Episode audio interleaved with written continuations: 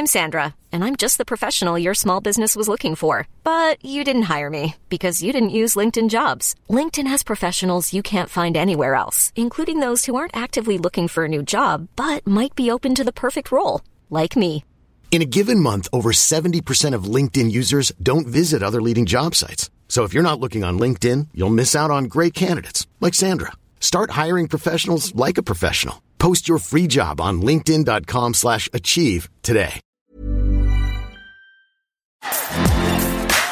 Bonjour à toutes et à tous, c'est Bart et je suis ravi de vous accueillir pour ce nouvel épisode du podcast Extraterrien, le podcast qui interviewe des sportifs hors du commun. Le but de ce podcast est de vous partager leurs secrets, leur vie et d'en apprendre beaucoup plus sur eux afin d'en tirer un maximum de conseils. Donc si vous aimez le sport, l'aventure, le développement personnel ou que vous aimez simplement vous inspirer de personnalités remarquables, alors ce podcast est fait pour vous. Juste avant de commencer, j'ai quelques messages à vous faire passer. Si c'est la première fois que vous écoutez le podcast, je vous remercie d'être arrivé jusqu'ici.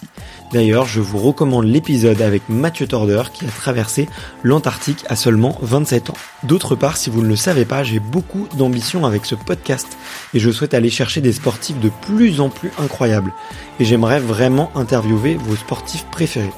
Sachez que l'un des meilleurs moyens de les convaincre de participer, c'est notamment de leur montrer que vous êtes nombreux à adorer le podcast sur les réseaux sociaux et sur les notes iTunes.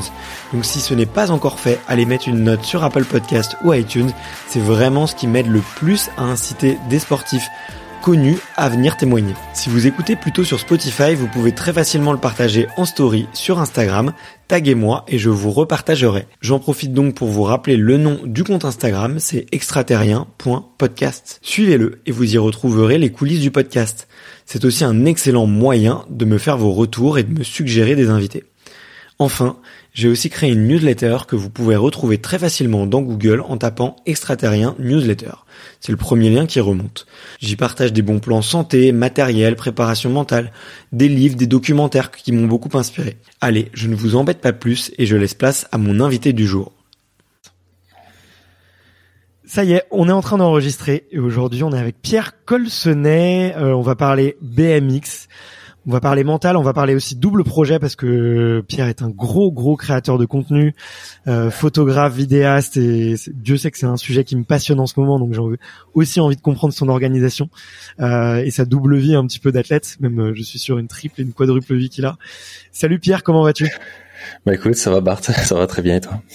Bah écoute ouais ça va, hein, et, on est on est le jour du réveillon. Euh, Là, j'ai tout, j'ai fait mes petites courses pour ce soir. Euh, j'ai les petits cadeaux pour mes, mes amis que je vais voir, euh, mes, mes enfants qui sont euh, gardés, et tout, tout est bien huilé. Donc là, avec l'interview qu'on a maintenant, c'est quasiment une journée parfaite pour moi, tu vois.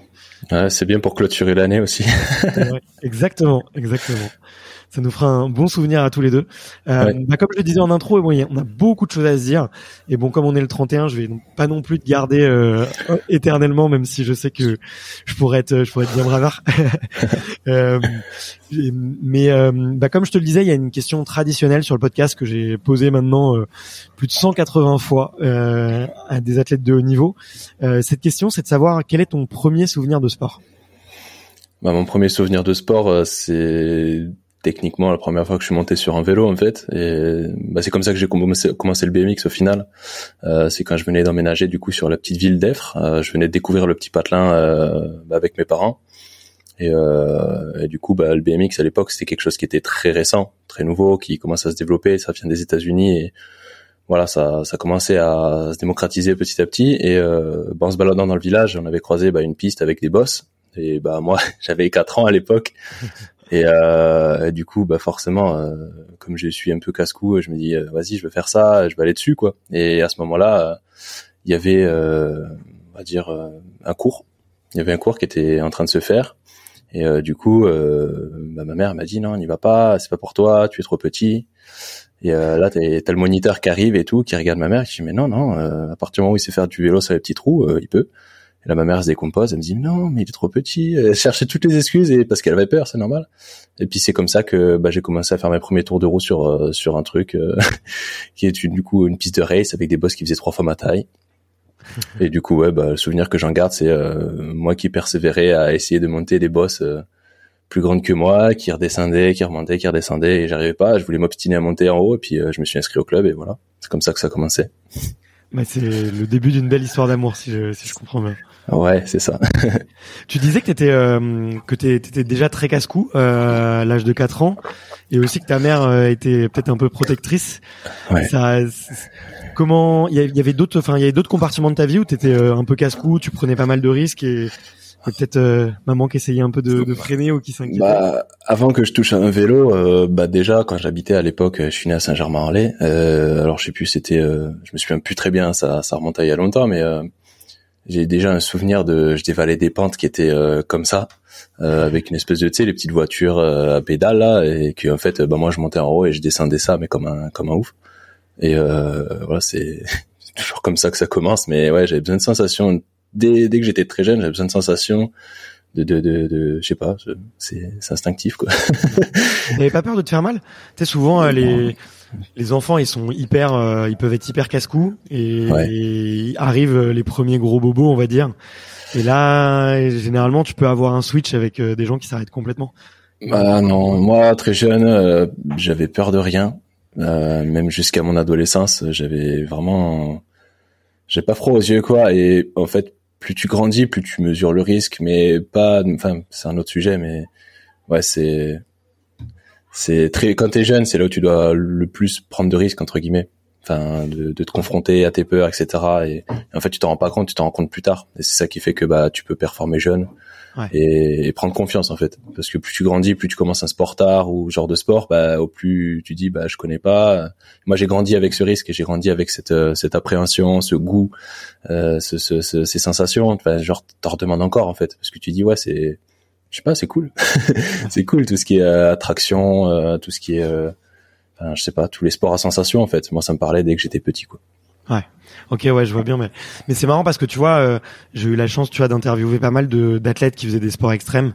Et hmm. un truc qui revient très souvent, c'est quand même que dans l'enfance, ouais, euh, ils cultivent euh, ce goût du risque, ils cultivent le plus longtemps possible, ils repoussent les limites. personne ne les freine entre guillemets, tu vois. Et, et en fait, ouais, t'as as totalement raison, quoi. Plus tu le développes dans l'enfance, plus tu développes un peu cette insouciance plus tu plus derrière tu arrives à grandir avec et à le sentir quoi. Parce que et, à l'inverse c'est des gens qui l'ont pas du tout parce que étant enfant ils ils ont pas ils ont pas chatouillé on va dire euh, la vitesse la prise de risque euh, l'altitude euh.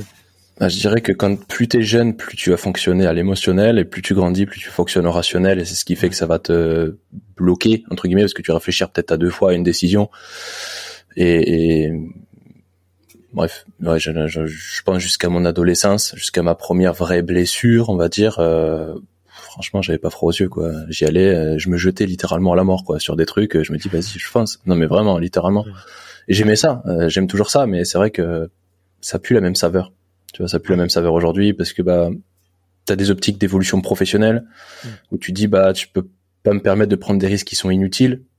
T'as rien à prouver à personne. Enfin, t'as, t'as, enfin, entre guillemets, depuis que j'ai eu l'accompagnement avec Pierre David, euh, ça, je suis différent. Ben, sur ma vision des choses, je suis mieux, je me sens mieux, je me sens moins, euh, on va dire, euh, euh, pris émotionnellement en fait. Tu vois, je pense que c'est vraiment cette relation à l'émotion qui est importante à comprendre, parce que vraiment quand t'es petit, tu vas avec le cœur, tu vas voilà les yeux fermés, tu dis je veux le faire, mais parce que il y a un truc qui te prend, tu vois. Et, et, et c'est ça qui va te pousser à faire des choses que t'as jamais faites. Et quand tu grandis, euh, même enfin après l'adolescence, on va dire, euh, t'as plus le rapport au, au, rationnel et au milieu professionnel, parce que tu dis bah ce que je fais, j'ai envie d'en faire quelque chose. Et forcément, bah il y a, on va dire des enjeux, et au plus il y a d'enjeux, au plus tu, bah tu vas mesurer tes risques, tu vois. Alors que quand t'as rien à perdre, tu, tu donnes tout.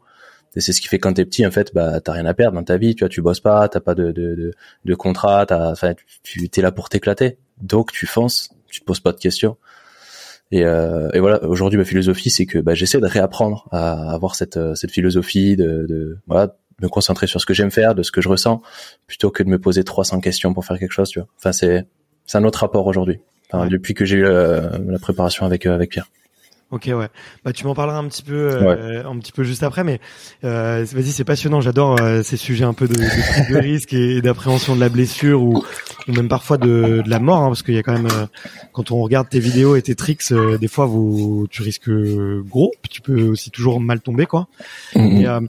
Est-ce que toi, tu dirais du coup que le switch un peu de cette partie émotionnelle à peut-être plus rationnelle, est-ce que chez toi, c'était lié du coup peut-être à une première blessure, à un premier pépin, ou est-ce que c'est hmm. plus lié, tu vois, à la découverte de la vie d'adulte et des problèmes d'adulte, tu vois, genre comment est-ce que je vais gagner ma vie, comment est-ce que euh, euh je vais trouver, euh, voilà, comment est-ce que je vais trouver de l'argent, pourquoi je fais euh, ce sport et pourquoi est-ce que je prends autant de risques? Est-ce que c'est un mélange des deux, tu vois, ou est-ce que pour toi il y a eu peut-être un, un, un, un, événement ou un déclic qui a été un peu plus important dans, dans ce passage de l'un à l'autre bah, Pour moi, il y a un peu des deux. Euh, comment dire? Euh, Jusqu'à, je pense, 2018. En fait, jusqu'à avant que je commence à travailler. Ouais. Je me, je, franchement, tout allait bien.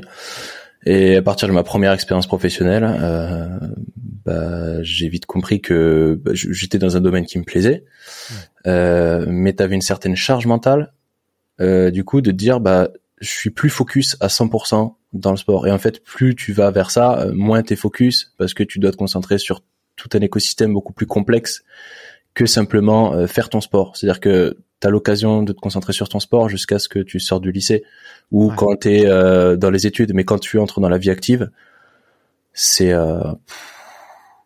c'est la désillusion en fait. Et je pense que c'est ça aussi qui, bah, d'un côté te fait grandir et de l'autre, bah, te freine aussi parce que euh, tu peux tu peux plus être autant disposé mentalement à ton sport. Ouais, parce que euh, bah tu as des responsabilités, euh, tu essaies de construire ton avenir professionnel différemment et ton avenir sportif en fait c'est concilier cette double responsabilité de sportif et euh, bah, de salarié quand tu n'as pas le choix tu vois, de, de, de, de, travailler, que t'as pas de contrat professionnel, que t'es pas sponsor. Enfin voilà, on n'est pas tous footballeurs, quoi, tu vois. C'est non, mais c'est vrai. C'est nous, on est dans des sports qui sont relativement précaires, on met nos vies en jeu. Euh, en fait, c'est toute cette relation à pourquoi je fais ça, euh, pourquoi en fait je prends autant de risques, pourquoi je m'entraîne autant, alors que c'est un travail euh, de, de, de bah, un, s'entraîner, deux, gérer son image, trois, performer ou ne pas performer, établir des stratégies de communication. Enfin, c'est, c'est, t'es, t'es entrepreneur de ta propre image. Euh, tu, voilà, c'est pour moi le, sport de haut niveau, c'est être entrepreneur avant tout pour soi et euh, mettre en valeur ses, ses, compétences, les valoriser. C'est c'est wow. Tu, tu réalises tout ça en fait à partir du moment où tu entres dans le milieu du travail parce que tu dis bah en fait ce que je fais c'est une certaine valeur, mais elle est pas reconnue elle est reconnue que quand on performe. Alors que nous, par exemple, dans le VTT freestyle ou BMX, on est dans des sports qui sont artistiques, euh, où c'est relativement subjectif, parce qu'on n'est pas là pour faire premier, deuxième, troisième, c'est pas une course. Hmm. Euh, et du coup, en fait, c'est savoir composer euh, bah, ce qui est le plus original et ce qui nous ressemble le plus. Et t'arrives à un moment donné où tu dis, bah, j'essaie d'être original, de performer, de faire des choses différemment, d'aller un peu à contre-courant, de, de briser les standards. Et tu dis, bah, pourquoi je fais ça? Pourquoi je fais ça? Pourquoi je vais aller faire 800 km sur une compétition? Euh, pour même si je fais premier, ça rembourse ni mes frais d'essence, ni euh, enfin euh, t'en viens à un rapport professionnel parce que tu dis bah ça coûte de l'argent et tu demandes pourquoi ça ne t'en rapporte pas alors que tu mets ta vie en jeu littéralement. Ouais. Voilà. Fait, parce qu'on est pas on, est passionné, on est passionné mais tu vois, tu as cette différence entre quand t'es petit où tu fais les choses inconsciemment, t'es prêt à te jeter à la mort, tu sais pas pourquoi mais voilà, tu, tu dis, tu, tu t'y vas vraiment purement par passion, et plus tu grandis, plus tu dis, bah, tu culpabilises presque de faire ton sport parce que ça ne te rapporte rien financièrement. Alors que c'est quelque chose qui est très valorisant et qui, euh, bah, auprès des marques, quand voilà, t'as des marques qui te proposent des contrats, euh, ouais, on va faire de la publicité, euh, voilà, on fait trois posts Instagram, etc. Enfin, il y a zéro stratégie. Fait, moi aujourd'hui, j'adopte une démarche qui se veut professionnelle dans la gestion de mon image et aussi dans mon implication auprès de mes partenaires. Mhm. J'essaie vraiment de montrer que voilà, il y a, c'est un métier le sport de haut niveau, pour moi, c'est un métier qui va au-delà de la performance. Et euh, aujourd'hui, quand on, on, parle, on va dire, du, du, sport de haut niveau, bah, c'est cette notion-là de, de, de, de, savoir se promouvoir, de se gérer. Et aujourd'hui, euh, quand je compare d'autres sports, par exemple, euh, des sports qui sont un peu plus, on va dire, conventionnels, euh, j'ai parlé aussi avec deux, trois agences. Bah, les agences me demandaient, mais enfin, c'est, t'as pas besoin de nous t'as pas besoin de nous. Alors que moi, justement, je suis entre guillemets dans le besoin de me dire, bah ouais, j'ai toutes ces compétences à valoriser, à, à faire profiter à des marques. Et à côté de ça, t'as des athlètes qui n'ont pas cette notion d'entrepreneuriat, de gérer son image, enfin tout ce qui est à côté de la performance. C'est complètement étranger et bah, en fait nous dans les sports extrêmes on a cette culture. Enfin, moi, ce qui m'a élevé dans cette vision, c'est le marketing Red Bull, typiquement. Bien sûr. Euh, depuis que je suis tout petit, enfin, du moins depuis que j'ai connu un peu. Devenus des grands entrepreneurs. Euh. Mais, mais, clairement, c'est pas pour moi, c'est plus que du sport, c'est une philosophie. Enfin, il y a tellement à débattre là-dessus, c'est que, waouh, enfin, ce que le sport m'a amené, c'est c'est énorme en construction, euh, en, en, en opportunités professionnelles, en valeur, en ça m'a forgé, mais vraiment très profondément. Et aujourd'hui, je me dis, mais euh, merci le sport, quoi. Merci le sport parce que c'est pas à l'école qu'on va m'apprendre tout ça. Euh, clairement, non, mais c'est vrai. Euh, on, on t'apprend les choses euh, dans la forme, mais pas dans le fond. Dans le fond, là, c'est vraiment moi qui me suis construit. Et quand je fais un rapport professionnel en me disant voilà toutes mes toutes mes opportunités professionnelles, mes relations, mes amis, euh, bah aujourd'hui mon métier de photographe, tout ça, ça vient du sport. Et parce que j'ai, je me suis cultivé grâce au sport. Ouais. Et, et, concrètement, la valeur ajoutée, elle est immense. Et aujourd'hui, qu'elle soit pas reconnue euh, comme euh, valeur professionnelle, c'est c'est ingrat. Voilà. Et du coup, moi, en fait, ma philosophie, bah, c'est de, à travers mon parcours, bah, de valoriser ce que je fais pour montrer que bah, il n'y a pas que moi, tu vois, qui valorise euh, mes compétences professionnelles au-delà du sport, mais c'est prendre le sport dans son ensemble et, et montrer que voilà, il y a, y, a, y a autre chose derrière. Ah, bien sûr. Voilà, c'est, je m'étale peut-être un peu, mais voilà, je te laisse réagir. non, c'est hyper intéressant, tu vois, et, et c'est vrai que, tu vois, on peut avoir euh, des passions qui vont te prendre une heure, deux heures par jour et, euh, et quelques week-ends dans l'année, et tu te poses pas, tu te poses jamais la question de, tiens, est-ce que ça vaut vraiment la peine parce que c'est une passion, que t'as une, as une autre vie à côté. Mhm. C'est vrai que quand quand t'es à cette frontière où en fait non, il faut que tu t'entraînes euh, plusieurs heures par jour, que il y a le circuit fait que il y a des gros déplacements, qu'il faut vraiment être ultra impliqué, que ça commence à coûter pas mal d'argent. Euh, bah à ce moment-là, ouais, tu, tu, tu gamberges beaucoup plus quoi. Et, euh, et c'est, c'est hyper compliqué de, de gérer les deux, tu vois. Et peut-être la question que je voulais que je voulais te poser, c'est, bah, je, je pense que plus jeune, t'avais peut-être pas conscience de tout ça. Euh, est-ce que c'est pas notamment dû juste à cette euh, cette culture américaine, cette culture Red Bull, où en fait les athlètes que tu regardes que tu vas regarder des vidéos il y a 20 ans, tu vois, euh, quand je regarde les premières vidéos GoPro, hmm. les mecs euh, sont ultra inspirants, euh, t'as l'impression qu'ils sont déjà sponsorisés, que les mecs en vivent déjà, tu vois, et t'as presque l'impression que c'est facile euh, pour certains aussi, euh, parce qu'on voit, tu vois, les grosses têtes d'affiche, tu vois là, je vais penser peut-être aux Soul Flyers ou à Kylian Bron, tu vois, qui sont gros, gros, gros athlètes hmm. en termes de communauté et de vidéos. Euh, est-ce que tu vois pour un gamin c'est pas un peu aussi grisant d'avoir ces exemples là où tu as l'impression que c'est facile, ça te fait rêver et en fait derrière tu te rends pas compte que euh, bah il y a une il y a des milliers de mordus un peu comme toi et finalement euh, il y en a que euh, 10 tu vois qui vont très bien vivre de leur activité et que tout le reste euh, bah, qu'on se le dise, je vais pas dire c'est la guerre, mais il faut vraiment se serrer les coudes, faut s'accrocher, euh, faut mettre des plans en place et faut avoir des vrais projets comme euh, toi tu comme toi tu le fais quoi. Non, je, je trouve au contraire que c'est grâce à ce genre de personnes que bah, on est tiré vers le haut. Parce qu'ils pour moi ils montrent l'exemple, euh, ils, ils, permettent de donner une idée, euh, de faire rêver. Et, pour moi je pense qui m'a construit actuellement c'est de croire en mes ambitions, de croire en moi, de vraiment profondément à ce que j'aime faire. Et mais je pourrais te parler un petit peu ce qui a ce qui a changé le cours de ma vie, hein, entre guillemets. C'est c'est juste une idée, une idée à la con, mais qui me prenait vraiment au trip. Euh, c'est que euh, bah, à l'époque, bon, je te fais mon topo, tu vois, je commence par la race, j'ai 4 ans, euh, je commence à faire les championnats, etc., championnats régionaux, champion régional. Juste ça commence comme ça. pour expliquer aux auditeurs, c'est euh, du coup des courses de BMX sur des, des pistes qui doivent faire 5-6 mètres de large. Vous démarrez, vous êtes ouais, c'est ça. on est 8, 8 max, et, on est sur une butte de départ, il y a plein de boss. secondes de, euh, hyper intensive, ouais, parfois ouais, 30, 30, 30 secondes à une minute en fonction des pistes, et, euh, et voilà, c'est une discipline qui a été rendue olympique euh, depuis 2018, je crois. 2008 euh, pardon, je dis, je dis bêtises. Euh, et ouais, j'ai, ça me portait des États-Unis. Et, euh, enfin voilà, ça, ça a dérivé en plusieurs disciplines à côté. Euh, du coup, euh, bah, à l'époque, les, les, gars qui faisaient du BMX race, en fait, euh, bah, on fait du BMX race parce que le motocross coûtait trop cher. En gros, ça part de là. Okay. Et, et du coup, bah, ils ont fait des vélos, ils ont commencé à faire comme le motocross, mais avec des vélos. Et puis, c'est né comme ça. Et quand c'est arrivé en Europe, bah, ça s'est un peu plus démocratisé.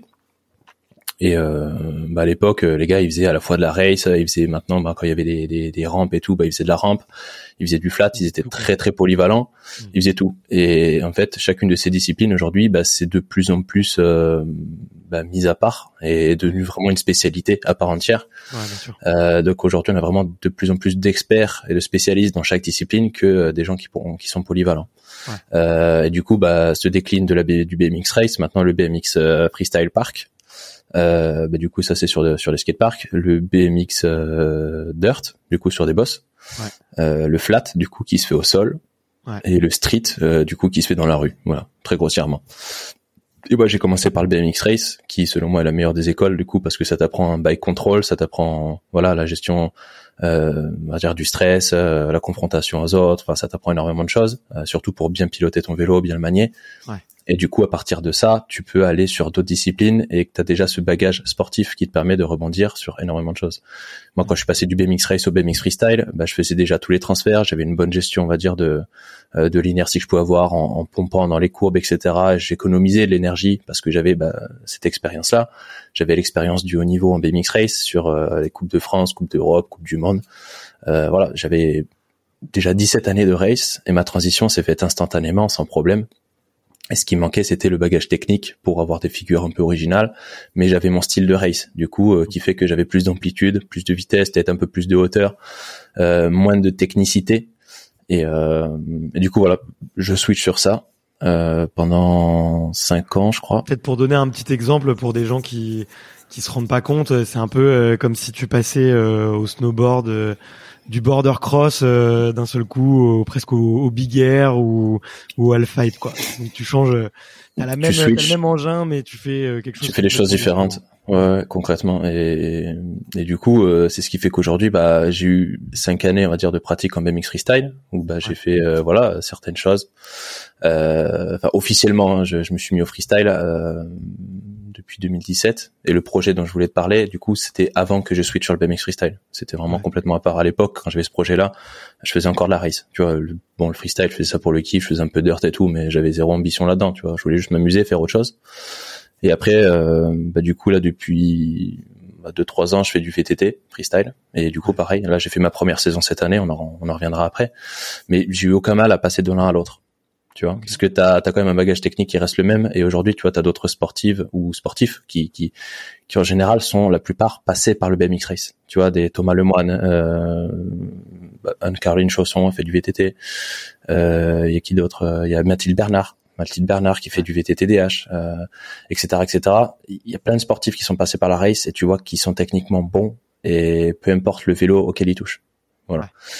Donc, pour revenir à tout ce qui a bouleversé entre guillemets ma, ma, vie et en relation avec ce que ce que tu disais au début, les émotions, on a peur de rien, etc.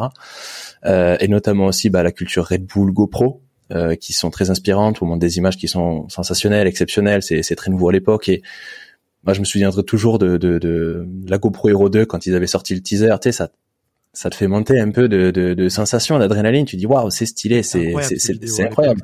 Voilà. Et, et c'est quelque chose qui, qui, te marque et qui reste et qui t'inspire parce que tu dis, j'ai vu ça, mais au fond de moi, je sais que, bah, j'ai, je sais pas, t'as un truc qui te pousse à faire un peu la même chose, tu vois. C'est un modèle, c'est une inspiration.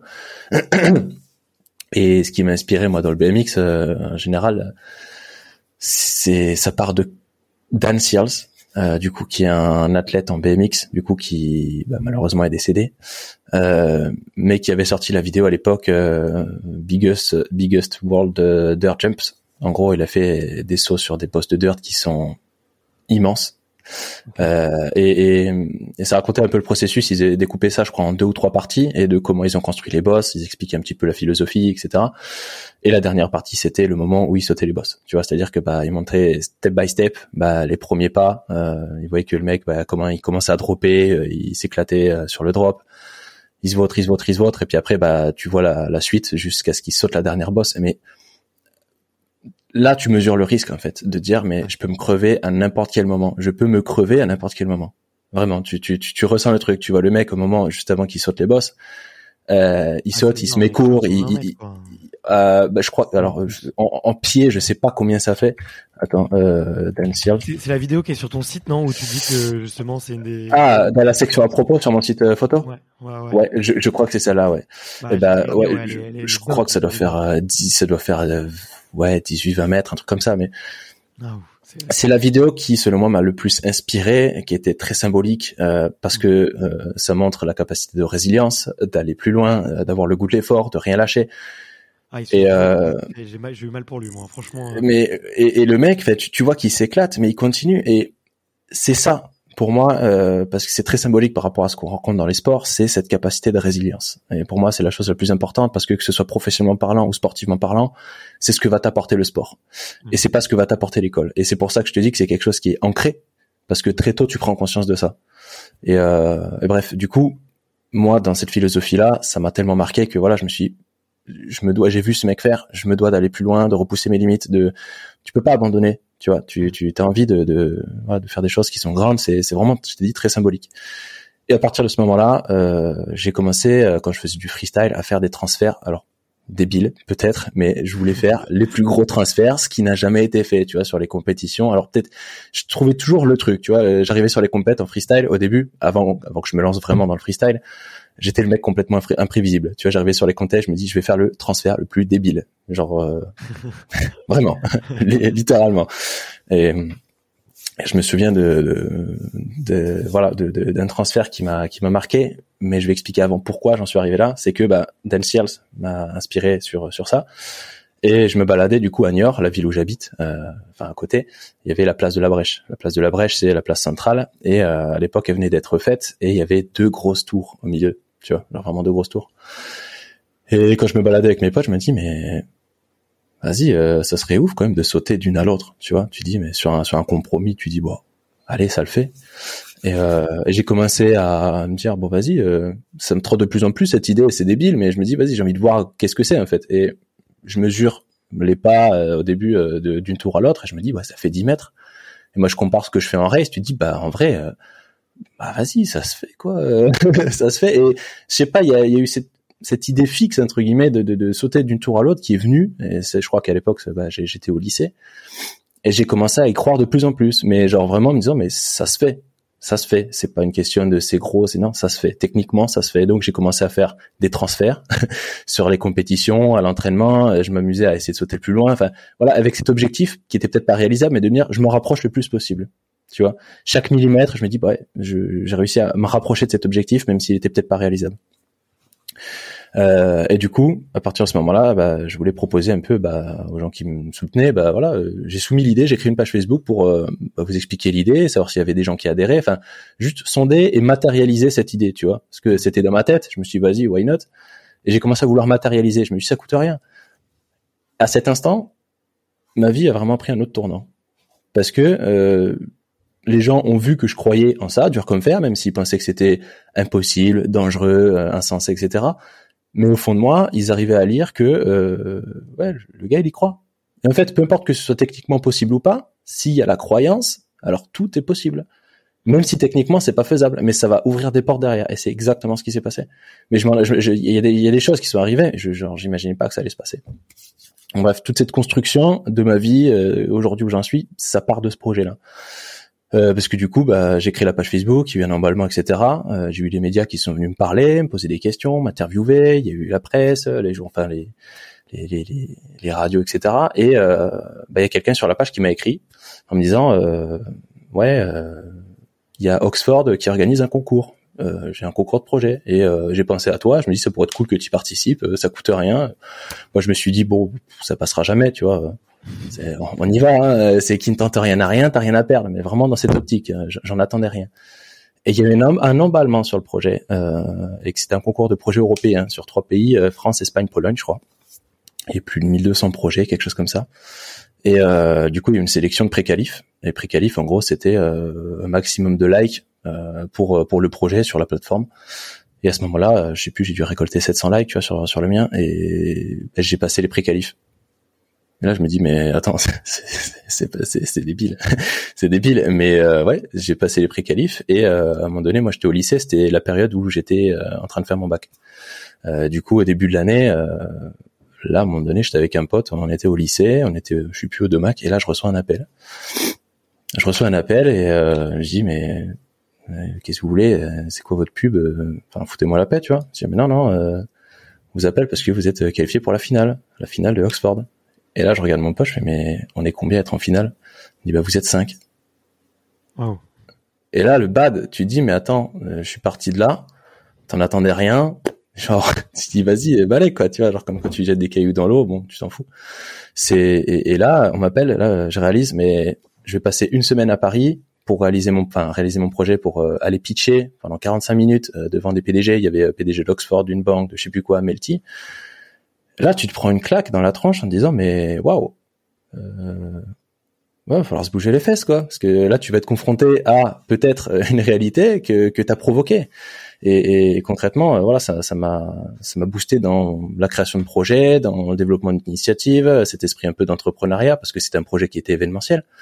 Et j'ai réussi à, à 17 ans, je crois, a démontré que sauter entre deux tours, c'était pas juste un exploit sportif, ça pouvait être accompagné d'un événement qui pouvait promouvoir le sport extrême, euh, promouvoir diverses formes de sport extrême, parce qu'à l'époque j'étais déjà très sensible au fauteuil roulant freestyle. Tu vois, Aaron Fotheringham qui fait le, les backflip, etc. J'étais déjà très sensible à ça et je voulais faire d'une pierre deux coups, c'est-à-dire faire un exploit sportif qui permettrait de montrer euh, en quoi euh, le risque peut être maîtrisé. Et en plus de ça, la, la ville de c'est la capitale européenne des assurances, donc c'était coup double. C'était le projet qui pouvait potentiellement euh, développer, euh, on va dire, euh, les sports extrêmes, les sports urbains, parce qu'à l'époque le skatepark, bon, il était toujours aussi pourri. Et moi, justement, je me dis, bah, moi, je me bouge pour essayer de faire avancer les choses et montrer que mon sport, bah, c'est, c'est quelque chose de différent, qui peut apporter de la valeur et au-delà de bah, des sports conventionnels. Voilà. Mm. Bref, j'avais déjà cette optique et bah, sur ce concours-là, je fais deuxième. Et ce qui me manquait, c'était les accords de, de, la mairie pour pour faire pour faire ce projet et j'étais deuxième. Et du coup, sur euh, la deuxième position, c'était un contrat de médiatisation avec Melty. Et, euh, et le premier a gagné 30 000 euros pour, euh, pour réaliser son projet. Bref, je me dis, mais super expérience, j'ai passé une semaine incroyable. Euh, à 17 ans, j'ai pitché devant trois PDG pendant 45 minutes. tu, tu dis, euh, ouais, t'es, t'es pendant ta période du bac et t'es en mode, waouh, ouais, c'est, bah, c'est cool quand même la, la tournure que ça prend alors que c'était juste une idée de base. Mais ça s'arrête pas là parce que bah du coup à l'issue de ce projet, il y a quelqu'un qui vient me contacter parce qu'il voulait m'accompagner sur le projet, m'aider, etc. qui était de Montpellier. Et euh, lui était dans une fac, euh, du coup la fac de Montpellier, euh, Staps. Et moi à l'époque, bah, comme je suis dans la période du bac, c'est la période où tu dois t'orienter professionnellement parlant, les études, tout ça. Moi tout ce que je voulais c'était être dans le sport, voilà, parce que j'ai besoin de bouger, faire du sport, etc. Et, et, moi, je voulais faire, je sais pas, un CREPS, un BPGEPS, un truc à la con, un truc sur Poitiers, pas trop loin de mes parents, tu vois.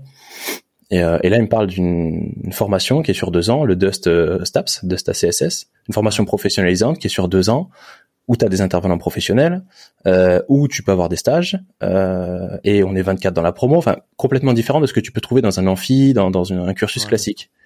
Au bout de deux ans, tu as ton diplôme, tu as l'expérience, tu as, une vision, et moi je me suis dit, putain, mais c'est ce qu'il me faut, parce que je pourrais développer mon projet au sein de cette fac euh, parce que bah il y a des responsables événementiels, euh, par exemple le directeur commercial du FIS, etc. C'est vraiment des professionnels qui viennent intervenir. Et là tu dis waouh, c'est-à-dire que à partir de mon projet, je pourrais peut-être développer mon projet. Ce serait peut-être ma carte d'entrée pour aller dans cette fac qui est sur sélection, tu vois, genre 500 euh, 500 candidatures. Ils en prennent 24 par promo. Et là tu dis j'ai un ticket d'entrée. Mais c'est là où tu réalises que ton idée te permet d'aller là. Alors que peut-être que sans ça, tu n'aurais jamais su que ça, ça existait ça m'a ouvert des portes, mais incroyable. Et, et derrière, euh, bah, j'ai été pris d'office parce que bah, avec un projet, la volonté de me servir des cours euh, comme support pour développer mon projet, etc. Enfin, je me suis construit un réseau, ainsi de suite, et ainsi de suite. Et c'est toute cette dynamique qui s'est mise en place. Et j'arrive en deuxième année. Euh, j'arrive en deuxième année, je rencontre un, un gars qui s'appelle Étienne, qui lui était en fauteuil. Et, euh, et du coup, bah, à partir de ce moment-là, lui, il était sportif de haut niveau en cyclisme sur route. Donc ça s'est excessivement bien passé entre nous. On avait un très bon feeling. Euh, et euh, naturellement, on a été rapprochés tous les deux aussi par euh, le fauteuil roulant freestyle, parce que moi j'étais dans le BMX, il il était en fauteuil, mais il s'intéressait aussi à ça. Et euh, la dynamique entre nous s'est excessivement bien passée. On était passionnés. On s'est dit, mais il y a, a pas ça en France? Pourquoi il y a pas ça? Pourquoi ça se développe aux États-Unis? Pourquoi ça se développe en Europe? Et pourquoi en France il y a rien? Pourquoi on a toujours 10 ans de retard sur ça?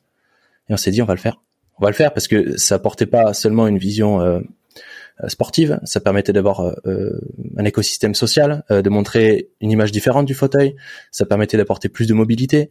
Enfin, on s'est dit waouh, on peut pas, on peut pas, on peut pas laisser ça de côté. C'était presque une mission parce qu'on s'est dit il y a que nous, enfin que nous. Il y a peut-être des petits acteurs à côté qui peut-être tu aurais pensé, mais nous on a vraiment un projet de dire vas-y on va faire ça. Et on arrive à la fin de nos études et là on se dit mais bon on fait quoi? Est-ce qu'on arrête? C'est-à-dire qu'on pourrait reprendre en licence 3, licence pro, euh, soit on tentait le truc et on allait en incubateur.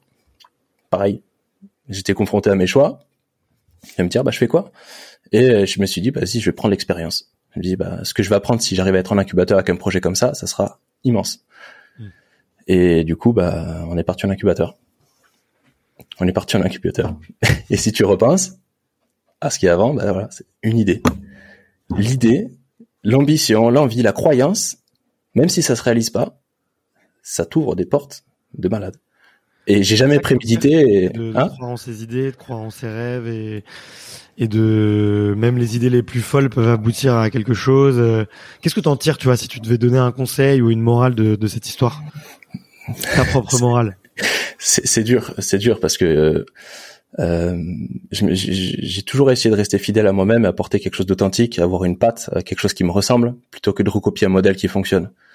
Euh, c'est très dur aujourd'hui de, de, je pense, de, de, de, se créer sa propre référence, parce qu'on a toujours, avec les réseaux sociaux, euh, tout ce qu'on voit sur Internet, on a toujours tendance à se, à se, dévaloriser, à se remettre en question, à douter, parce qu'on se dit eh, chez le voisin c'est mieux. On est de plus en plus dans cette dynamique où on, a plein de facteurs externes qui nous empêchent d'avoir confiance en nous et qui nous font douter parce qu'on se dit peut-être que ça a déjà été fait ou que ça sert à rien.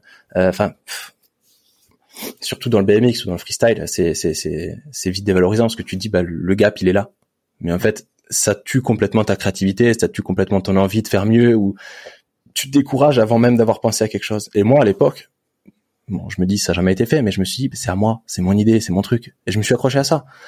Et à partir du moment où tu as vraiment un truc qui est à toi, tu tu tu tu tu tu, tu peux avoir euh, n'importe quoi qui se passe autour. En fait, tu es rattaché à ton identité, mais tu tu dur comme fer, tu avances. Et c'est ce que j'ai appris avec Pierre David quand j'ai fait mon accompagnement. Mais je t'en parlerai après. Ouais. Et, et concrètement, voilà, quand je dis que le sport m'a forgé, c'est que le sport m'a permis d'avoir des valeurs, une vision, des croyances, des ambitions, des compétences professionnelles, des compétences sportives, euh, des capacités de résilience. Enfin, un énorme sac à dos euh, de choses qui sont réellement utiles dans la vie. Ouais. Voilà. Et tu réalises ça quand tu es au lycée.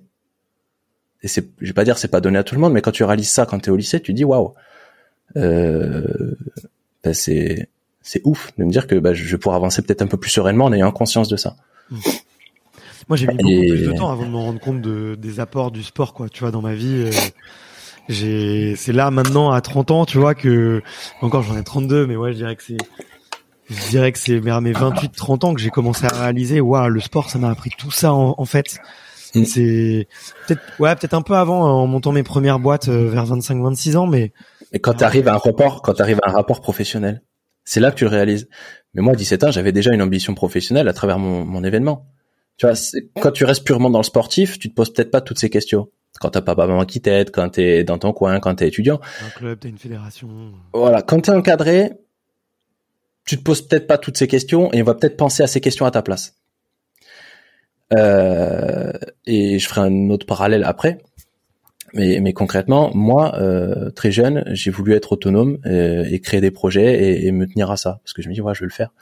Et, concrètement, bah du coup, euh, comme je t'ai dit, on est allé en, en incubateur et j'ai eu mon premier travail grâce au sport grâce à ce projet parce que pendant la période d'études de marché, quand on était à un incubateur, bah, j'ai proposé à mon club là où je m'entraînais du coup en BMX freestyle, c'était la première année où je m'entraînais en freestyle. Euh, j'aurais proposé voilà sur le principe est-ce que ça vous dit l'idée de développer le fauteuil en freestyle dans votre club? Tu bah oui carrément et tout. voilà. Ok. Six mois plus tard, bon, il y a eu des aléas avec mon associé. Euh, du coup, le projet était resté en stand-by et bah, bah, bah, du coup, je suis resté sur le carreau. Alors que le projet était validé, le business plan était validé, enfin un truc super et tout. Mais il y a eu des, des faits qui ont bah, qui ont fait qu'on a dû s'arrêter. Et, euh, et, là, je reçois un coup de fil. Je reçois un coup de fil de la responsable de club qui se souvenait de moi. Bah, du coup, quand je vais présenter le truc, elle me dit, bah écoute, euh, moi je vais partir euh, parce que voilà, je dois trouver un autre. Enfin, j'ai trouvé un autre poste ailleurs. Euh, et j'ai repensé à toi en premier parce que tu m'as présenté ton projet, ton profil, etc. Et que bah, ça me semblait cohérent par rapport à, à quelqu'un qui pourrait reprendre le poste. Et elle m'a passé le flambeau. J'ai provoqué cette situation sans le vouloir. Hmm. Et comme je t'ai dit, j'ai jamais pensé que euh, voilà, j'avais l'ambition d'être euh, responsable de club. Euh, du coup, j'allais devoir faire des études pour ça, etc. Mais ma philosophie, ma philosophie, c'était toujours un entonnoir inversé, c'est-à-dire que je me crée des opportunités, je récolterai plus tard. Tu vois, je me suis jamais fixé l'objectif de euh, euh, je veux être, je veux avoir. Non, c'est je veux devenir. Et puis après, les choses viendront se greffer à moi. Et aujourd'hui, c'est exactement ce qui s'est passé. J'ai cru en ce projet, dur comme fer, ça m'a ouvert des, des, des, voies comme ça. Et après, à l'issue de ça, bah, j'ai fait trois ans de, de, de, de, salariat au sein de ce club. Ça m'a apporté euh, voilà, des connaissances, des compétences, de l'expertise, etc. Malheureusement, ça s'est mal terminé. Hmm. Euh, et c'est ce qui fait aujourd'hui bah, que je suis indépendant aussi en photo. Mais encore une fois, la photo, j'en suis venu parce que bah, je crée du contenu en vélo euh, pour bah, développer mon image, etc. Et que à un moment donné, bah, j'ai eu un déclic de me dire il y a peut-être des opportunités professionnelles et paf. Et tout ça grâce au sport. Encore une fois. Donc voilà, très brièvement, brièvement, euh, mon parcours, du moins d'un point de vue sportif et professionnel. Après, il y a d'autres choses à, aborder. Non, mais en tout cas, c'est, hyper intéressant. Il y a un truc qui m'a qui m'a marqué là dans ce que tu viens de dire, c'est euh, j'ai arrêté de vouloir avoir et de vouloir être, et je me suis concentré sur qui je voulais devenir. Euh, J'en ai pas mal parlé avec euh, Pierre David. Mais c'est exactement ça. c'est le point. Ouais, c'est un peu c'est un peu sa philosophie et c'est vrai que moi euh, moi ça m'a beaucoup parlé et c'est vrai que ça a été aussi un déclic euh, un peu pour moi, tu vois. Mm. peu importe qui je suis, ce qui compte c'est qui je veux devenir, enfin qui je deviens. toi, comment comment t'es t'en es venu justement à t'intéresser à la préparation mentale? Parce que tu vois, moi quand je t'écoute là depuis le début, je me dis mais il, a du, il a du courage là. Euh, déjà tout jeune, il est casse-cou, il se fixe pas de limite. Il est dans un sport où il y a quasiment pas d'accompagnement fédéral. Mhm. Euh, tu, en plus, tu quittes le circuit, on va dire un peu olympique, qui pourrait peut-être être un petit peu plus sécuritaire, tu vois, euh, mhm. pour tu vois avoir les accompagnements, on va dire standards qui sont proposés par les, les, grands acteurs qui aident le, le sport français, quoi. Ouais tu montes des projets, tu tu tu t'as pas de barrière, t'as pas de limite, tu vois. Je me dis mais comment comment est-ce que tu en es venu du coup euh, à la préparation mentale Est-ce que tu avais besoin justement de ce déclic et aujourd'hui qui fait euh, qui me donne l'impression à moi en tout cas que tu euh, as confiance en toi à 100% euh, ou est-ce que est-ce qu'il y avait je sais pas autre chose, euh, tu as des doutes, des qu'est-ce qui fait que tu en es venu là? Pour moi, je pense que ça part de de la race. Alors j'ai traversé des choses pas simples en race. Enfin, tout mon parcours sportif, j'ai toujours rencontré des gens bizarres qui ne défendent pas du tout les valeurs du sport, qui vont même à l'encontre pour leurs propres intérêts. Euh, dans toutes les disciplines, toutes les disciplines que j'ai faites. Euh, ouais. Et du coup, je me suis dit bon, comment je peux me prémunir de ça? Parce que bah, je dépendais de facteurs externes. Et je me dis waouh, euh, c'est comme ennuyant de ne pas sentir euh, au top sur le vélo à cause de choses dont tu n'es pas responsable. Ça part de là. Alors initialement, avant de se poser ces questions, c'est parce qu'en BMX Race, euh, tu toujours ce stress de mal faire ou quand tu es sur la grille, pour moi, 90%, 98% de ta course, elle se fait sur la grille. Quand tu commences à aller sur la grille, en fait, bah déjà, moi, à l'époque, j'avais la sensation d'aller à l'abattoir, en fait. Genre, je sais pas comment décrire cette sensation, mais tu as toujours ce stress euh, de de pas te sentir suffisamment lucide, pas suffisamment focus, pas suffisamment... Voilà. Je me sentais anéanti et un peu mou en fait, tu vois, cette sensation d'être mou alors que c'est un moment qui est important où tu dois mobiliser toute ta euh, toute ta force, toute ta, conscience. Comment t'expliques que tu pouvais avoir ce sentiment un peu de de mollitude ou? La volonté de vouloir trop bien faire. Euh, j'étais très et je suis toujours très exigeant envers moi-même. Euh, alors je vais pas dire que ça me paralysait, mais il y avait des enjeux. En fait, à partir du moment où tu, tu, as conscience d'un enjeu, tout de suite, tu vas. Alors, je sais pas comment mon corps réagit, mais je pense que être comme ça pour tout le monde, peut-être. Euh, la sensation d'être mou, c'est comme si c'était euh, mon corps qui essaie de s'économiser jusqu'au moment où. Euh, C'est-à-dire comme si euh, elle essaie d'économiser les ressources euh, pour pas se fatiguer inutilement.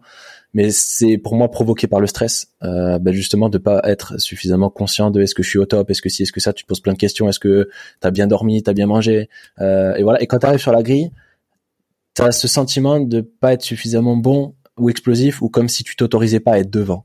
Voilà.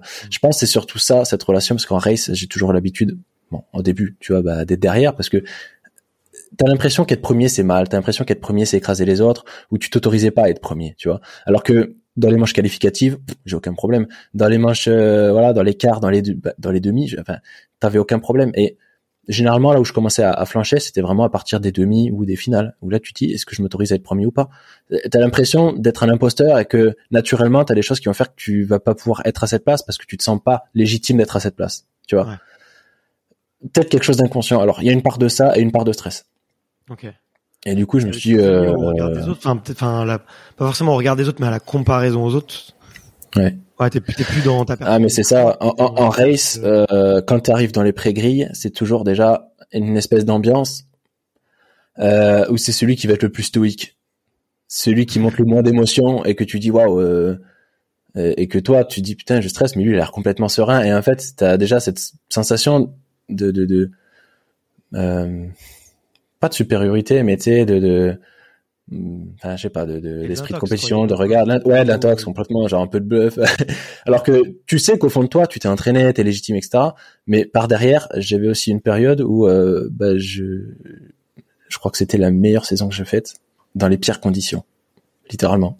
Euh, le club dans lequel j'étais voilà il y a eu des histoires avec. Enfin je m'entraînais là-bas j'étais en sport études et c'était pas vraiment sport études enfin plein de choses qui étaient un peu bizarres. Euh, et du coup, bah, j'arrive au lycée en sporette là-bas. Euh, et sur euh, bah, mon année terminale, là où j'ai mon projet, etc. Bah, c'est là où euh, bah, cette année-là, j'ai pas accès à la piste parce qu'il y a eu des histoires et que bah voilà, à un moment donné, j'essaie de tu vois de rester focus. Bien sûr. Et que voilà, je voulais plus rencontrer ces problèmes et ces personnes.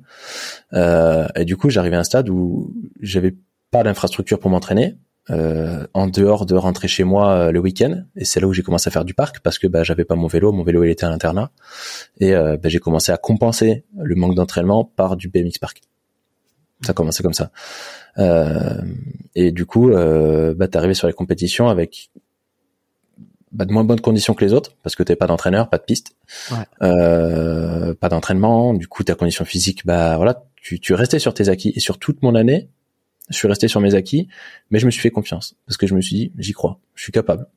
Et arrive euh, bah, l'indoor de Saint-Etienne, c'est là où je fais ma première demi-finale. Alors à l'époque, je sais plus ce que j'étais, j'étais junior, je crois, euh, junior 1, et j'arrivais du coup dans ma, ma catégorie junior 2, et la catégorie junior 2, c'est celle qui te permettait de basculer sur le, la catégorie élite.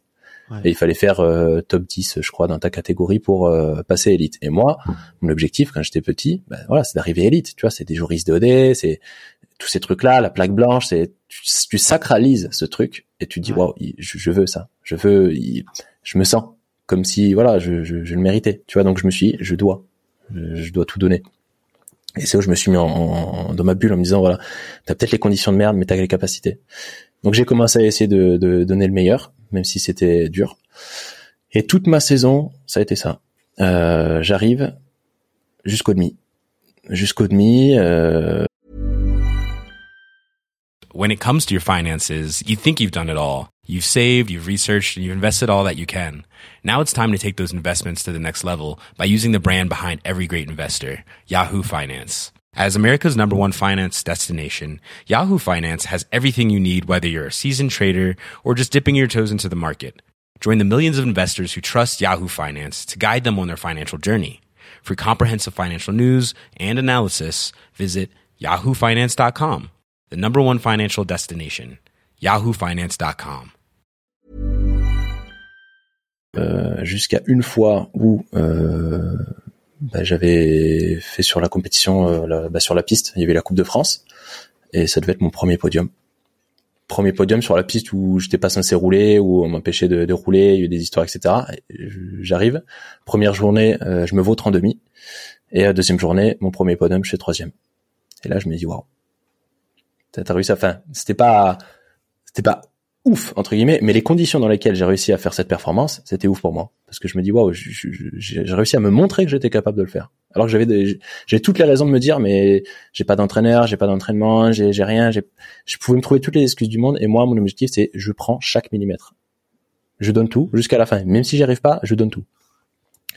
Et euh, et du coup sur toutes les compétitions de ma saison je suis tombé toutes les compétitions, euh, même des courses où bah, même j'ai fini la course à pied avec le vélo. La course à pied. Pourquoi? Parce que chaque point comptait. Chaque point comptait. Et si je tombe et que je termine la course à pied, ça sera quand même des points qui seront comptabilisés. Alors que si je termine pas la course, euh, c'est de l'abandon et ces points seront pas comptabilisés. Et la morale de l'histoire, c'est que je passe élite à deux points. À la fin de ma saison, je passe élite à deux points. Et t'as terminé deux fois à pied. voilà. ces deux petits points, quoi. C'est ça. Et, du coup, euh, voilà. j'ai rien lâché. J'étais focus sur mon objectif. Peu importe ce qui se passe à droite à gauche, je me dis, je termine ma saison. Je termine la course. Je tombe, je termine la course. Euh, il y a des photos qui, qui l'ont circulé quand, quand ça s'est passé, quand j'étais tombé sur cette piste. Euh, deux fois, deux courses où j'ai terminé la pied avec euh, le vélo d'un côté et la roue de l'autre. Voilà. Et pour moi, c'est ces deux fois-là où j'ai rien lâché, où je suis allé jusqu'au bout, même si je pouvais passer pour un débile en faisant tout le tour de la piste avec le vélo, parce que si je coupais, bah c'était abandon. Donc j'ai terminé à deux points. Voilà. Du coup, je passe élite, mais à partir de ce moment-là, c'est là où j'arrive à la fac, où les choses changent, parce que bah pour m'entraîner, pareil, euh, je devais aller traverser tout Montpellier, prendre le train, aller jusqu'à Frontignan, m'entraîner, reprendre le train, retraverser tout Montpellier en vélo et revenir chez moi. Euh, pour m'entraîner une heure ou deux heures, ça me demandait quatre heures. Voilà. Et après, t'avais la fac, t'avais les projets, t'avais les trucs. c'est là où les choses ont commencé à, à se décanter en me disant ouais, euh, j'ai envie de performer, mais il y a un truc qui fait que j'ai l'impression de, de, de me limiter parce que même en règle, je me posais la question de savoir pourquoi je faisais tout ça. Pourquoi je me donnais autant de mal pour essayer de performer alors que je savais très bien que c'était impossible de gagner sa vie en race. Genre, désillusion totale. Sur le combat, je crois que c'était la ligne d'or de camp. Euh, je réalisais que peu importe les efforts que je ferais, même si j'étais premier, euh, c'est quoi qui a gagné.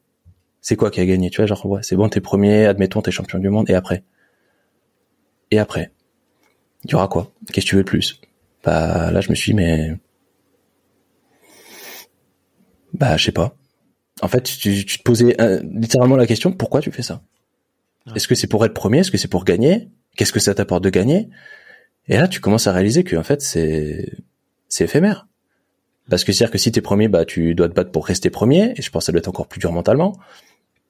Mais c'est c'est c'est la question professionnelle commençait à se poser parce que euh, ça engendre des coûts ça engendre des risques, ça engendre du travail, euh, la préparation physique, euh, du temps, tout plein de paramètres, tu dis, pourquoi je mobilise autant d'énergie? Pardon.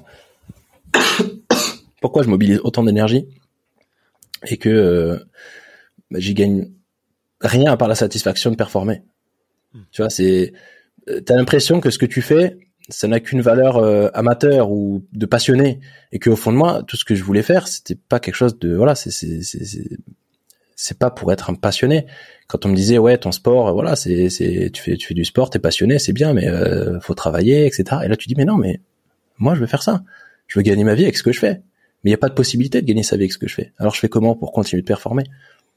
Je, je, commence à me mettre des barrières. Je commence à vriller. Je me dis waouh, la race c'est terminé. Je, je, je, vois pas comment je pourrais continuer d'assumer la race euh, si j'ai pas les finances, si j'ai pas le temps et que tu peux pas performer et être élite euh, sans être à plein temps. Parce que être élite en race, c'est ingrat, c'est très dur, ça demande des, des, des, des, des ressources euh, physiques, mentales de malade. Et aujourd'hui, les mecs qui passent énormément de temps à la salle, ça demande beaucoup de temps, beaucoup d'investissement personnel, beaucoup de beaucoup de choses. Et, euh, et j'en suis venu à me dire, mais je, je me vois pas, je me vois pas là-dedans. C'était dur, hein, euh, mais c'est plus facile justement pour se rendre compte de, de ça. Et c'est d'ailleurs c'est pas un peu flippant de tu vois de commencer euh, un accompagnement avec un préparateur mental et, en fait t'en arrives, euh, t'arrives, je sais pas, tu fais quelques séances et, en fait tu te dis waouh je suis pas dans le bon sport ou je suis pas au bon endroit. Alors j'ai même pas commencé la préparation mentale à ce moment-là. J'avais même pas encore commencé la préparation mentale, mais je me posais déjà ces questions. Ok. Et du coup je me suis voilà, j'avais l'impression, pas que le monde s'effondrait autour de moi, mais tout ce que j'idolâtrais, tout ce que j'imaginais, c'était la désillusion totale. En fait, j'ai l'impression que tout ce que j'ai voulu, c'était quelque chose de fake. Enfin, concrètement, en dehors de la performance, t'as pas d'opportunité professionnelle, euh, à moins d'être pris dans une division nationale et euh, je sais pas. Mais bon, euh, quoi qu'il en soit, fallait serrer la ceinture et continuer d'avancer. Mais moi, j'étais un peu de mon, dans mon coin, dans mon coin. Bref, je passe sur le BMX freestyle Et euh, là, je commence à toujours avoir cette philosophie d'aller à contre-courant, de faire des choses différentes, d'apporter les choses à ma manière, de mélanger mon style de race avec euh, voilà un bagage technique un peu différent. Parce que je voyais tous les mecs qui faisaient toujours des backflips, enfin, pas des backflips, des, des tail whips. C'est, c'est, c'est le vélo du coup qui tourne autour du cadre ou des bar spin. Du coup, c'est juste faire tourner le guidon. Je voyais des mecs qui faisaient que ça. Tu vois, genre ils faisaient du tricot. Et je me dis mais euh, le gap entre euh, la vidéo que j'ai vue de Dan Searles qui se jette à la mort, qui, qui a des grosses extensions, du gros style et tout, mais putain, mais c'est où ça? C'est où? Et moi je me suis dit bah ouais, mais moi je vais faire ça, je vais apporter ça, euh, parce qu'il y en avait des gars, mais on les voyait pas beaucoup. Et moi je me suis, dit, je veux être le mec bah, qui sort du lot, mais pas parce qu'il va faire plus que les autres, mais qui va faire différemment. Tu vois? J'étais déjà dans cette optique d'apporter des choses différentes, euh, avec des transferts, avec euh, des, des, des, tricks bien bien claqués, avec de l'extension, enfin avoir un style qui est différent. Et euh, je travaille sur cette philosophie-là. Et en 2000, 2018, je crois, euh, c'est là où je réalise le Nothing Bike Front Flip. Du coup, c'est le vélo qui fait un front flip. Voilà. Et ça, euh, moi, je, moi, je bouge pas. Mais ton vélo fait une pirouette. Tu lâches ton ça. vélo pour qu'il fasse une. Un ça, je l'envoie en avant. Ça, je l'envoie en avant. Et en fait, bah déjà rien que ce trick, pour recontextualiser euh, le truc, euh, ça vient du Nitro Circus. Circus, c'est euh, un gros show américain avec des athlètes qui généralement performent avec des nouvelles figures qui n'ont jamais été faites et c'est sur un big air de 10 mètres ou plus, hein, je sais pas trop, mais c'est sur un, truc où ils ont grave le temps de, faire les choses. Et à l'époque, c'est Ryan Williams, du coup, qui a fait ça euh, pour la première fois. tu dis putain, c'est un truc de, dingue, tu vois. Tu, tu, pensais déjà arriver à un niveau dans le vélo où tu dis bah tout a été fait. Et là, le mec, non. et là, tu fais waouh tu dis bah voilà c'est bon c'est ouf et euh, après il y a Jetway il y a Jetway qui, qui l'a fait et après ça plus rien et euh, jusqu'au jour où moi bah, j'arrive sur une session où bah, j'étais en train de performer d'apprendre bah, pareil euh, de nouveaux tricks. J'étais vraiment dans une période où j'avais la dalle tu vois d'apprendre des nouvelles choses de, de, me dépasser. Je savais même pas faire un backflip à l'époque bah, quand j'ai commencé le freestyle. J'étais comme merde j'étais comme ça. Et, et, et en un an j'ai une espèce de progression de fou. Alors je saurais pas t'expliquer pourquoi parce que j'avais envie de progresser en freestyle. Et là j'arrive à un moment dans, dans ma session où bah voilà j'ai fait ma session, euh, c'est le soir et puis en général euh, bon bah j'essaie toujours des nouveaux trucs et là je me je me jetais sur la résie tu vois c'est euh, des matelas avec une espèce de, de, couche en caoutchouc où j'essaie des nouveaux trucs. Des essais et tu peux te tomber sans te faire mal quoi. Alors, alors ça limite la casse. Mais ouais grosso modo. Et là je sais pas j'ai tenté plein de trucs des des Ouais, j'essaie de, de, de, faire des, des body variales, des trucs comme ça. Enfin, toujours des trucs très inspirés du FMX parce que je trouvais ça stylé. Et là vient un moment où je commence à me dire, ouais, vas-y, euh, je vais essayer bike front flip, tu vois, genre un truc à la con. Je me dis, vas-y, euh, jette le vélo. Bon, ça payait pas de mine, tu vois, mais c'était juste pour déconner. Et euh, là, t'arrives à un moment donné où je dis, vas-y, je réessaye et tout. Là, tu vois le vélo qui commence juste à tourner, tu vois, mais avec ne, ne serait-ce qu'une demi-rotation, tu dis, ouais, ça commence à avoir de la gueule. je demande à mon pote de me filmer, je vois que ça commence à bah, juste à commencer à juste tourner, tu vois, le vélo il a 10 km, mais tu vois le vélo qui fait une rotation, tu dis ouais, il y a moyen quand même. Et euh, je reviens le deuxième jour, du coup le lendemain, euh, et je me dis à la fin de ma session, vas-y, je refais pareil qu'hier.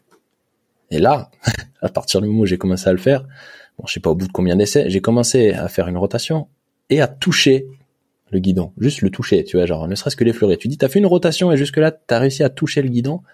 Là, dans ma tête, c'était mort. Je me dis, je lâche pas le truc faut que je le fasse. C'est pas possible de s'arrêter jusqu'ici.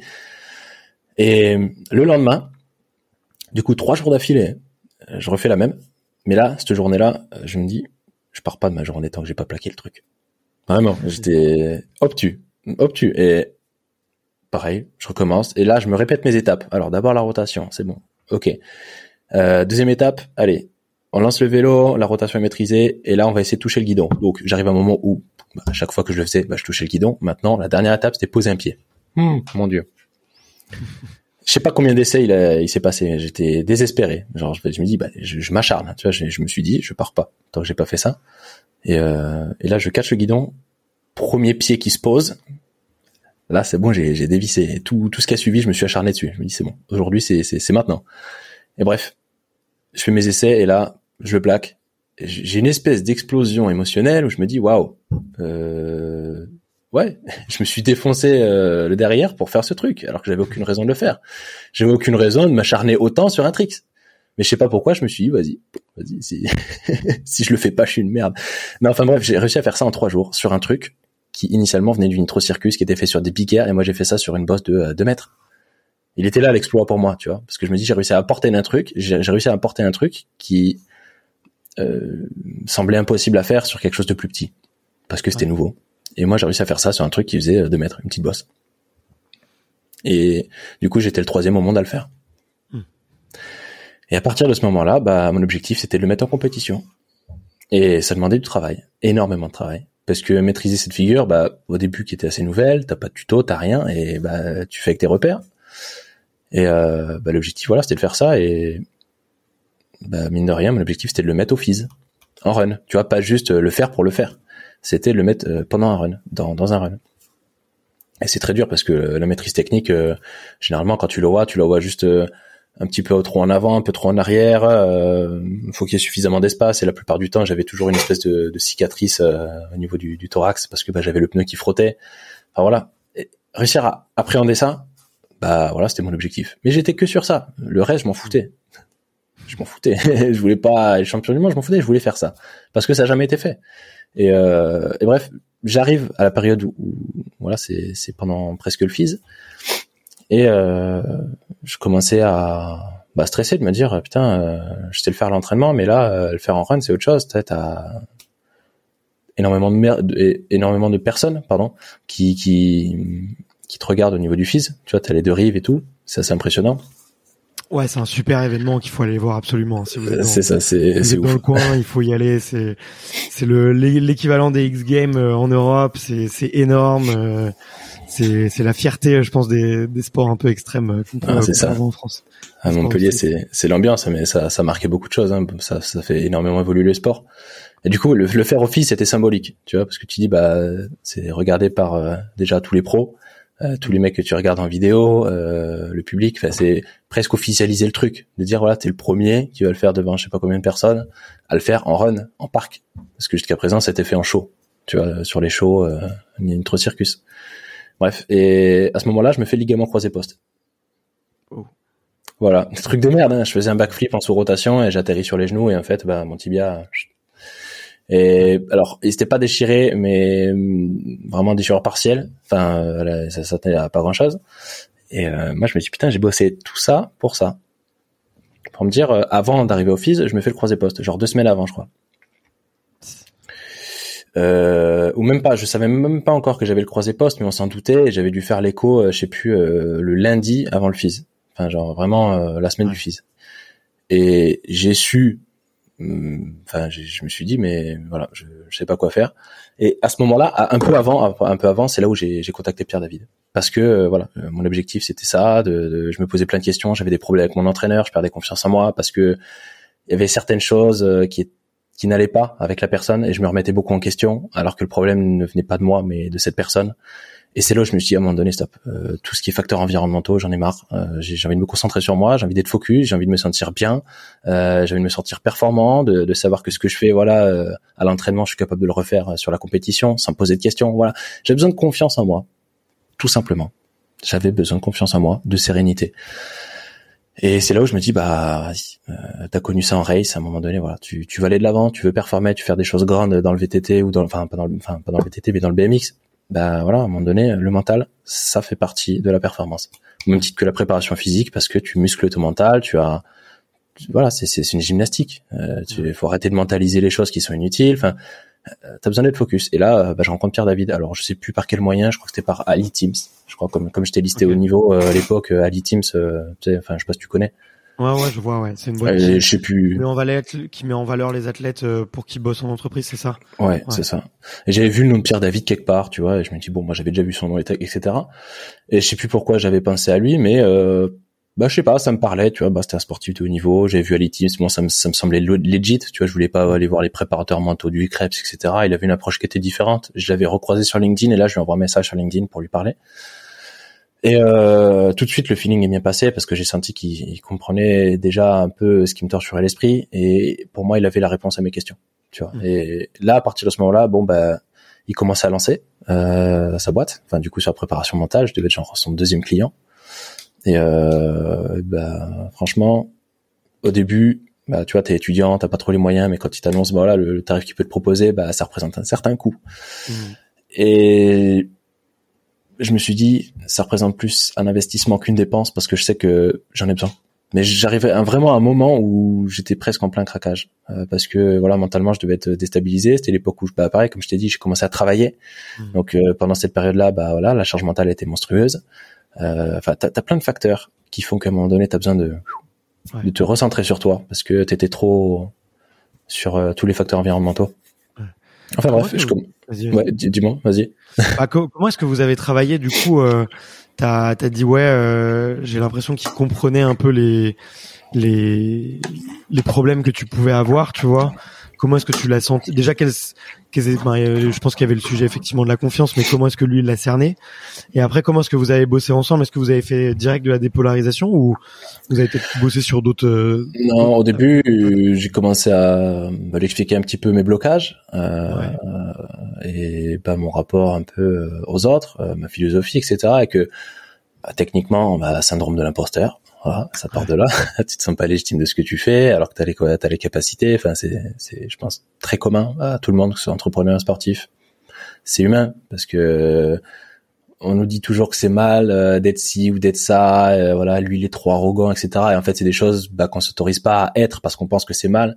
Mais ça veut pas dire que tu es arrogant. Ça ne fait pas de toi quelqu'un d'arrogant. C'est que tu as des phases où, bah justement, tu vois, même Mbappé il le dit. Bah il y a des moments, ouais, on peut penser que je suis arrogant, mais c'est que tu as besoin de te mettre en confiance tu vois, tu as besoin de te dire, ok, je suis, je suis capable d'assurer.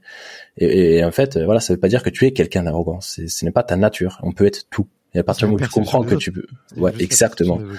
Et, et c'est à partir du moment où il m'a parlé que bah, l'identité, c'est le plus important. Et là, il m'a, il m'a présenté la pyramide de, de Diels. Hmm. Je pense qu'elle parle. Et là, j'ai compris, j'ai compris que mon rapport au monde euh, n'était plus le même. Parce que tu prends conscience de ça, tu dis waouh, euh, je me prends une claque. Tu prends une claque parce que quand tu prends le truc à l'envers, bah ouais, tu vas forcément changer ton attitude en fonction de ce que vont penser les autres parce que tu n'as pas confiance en toi.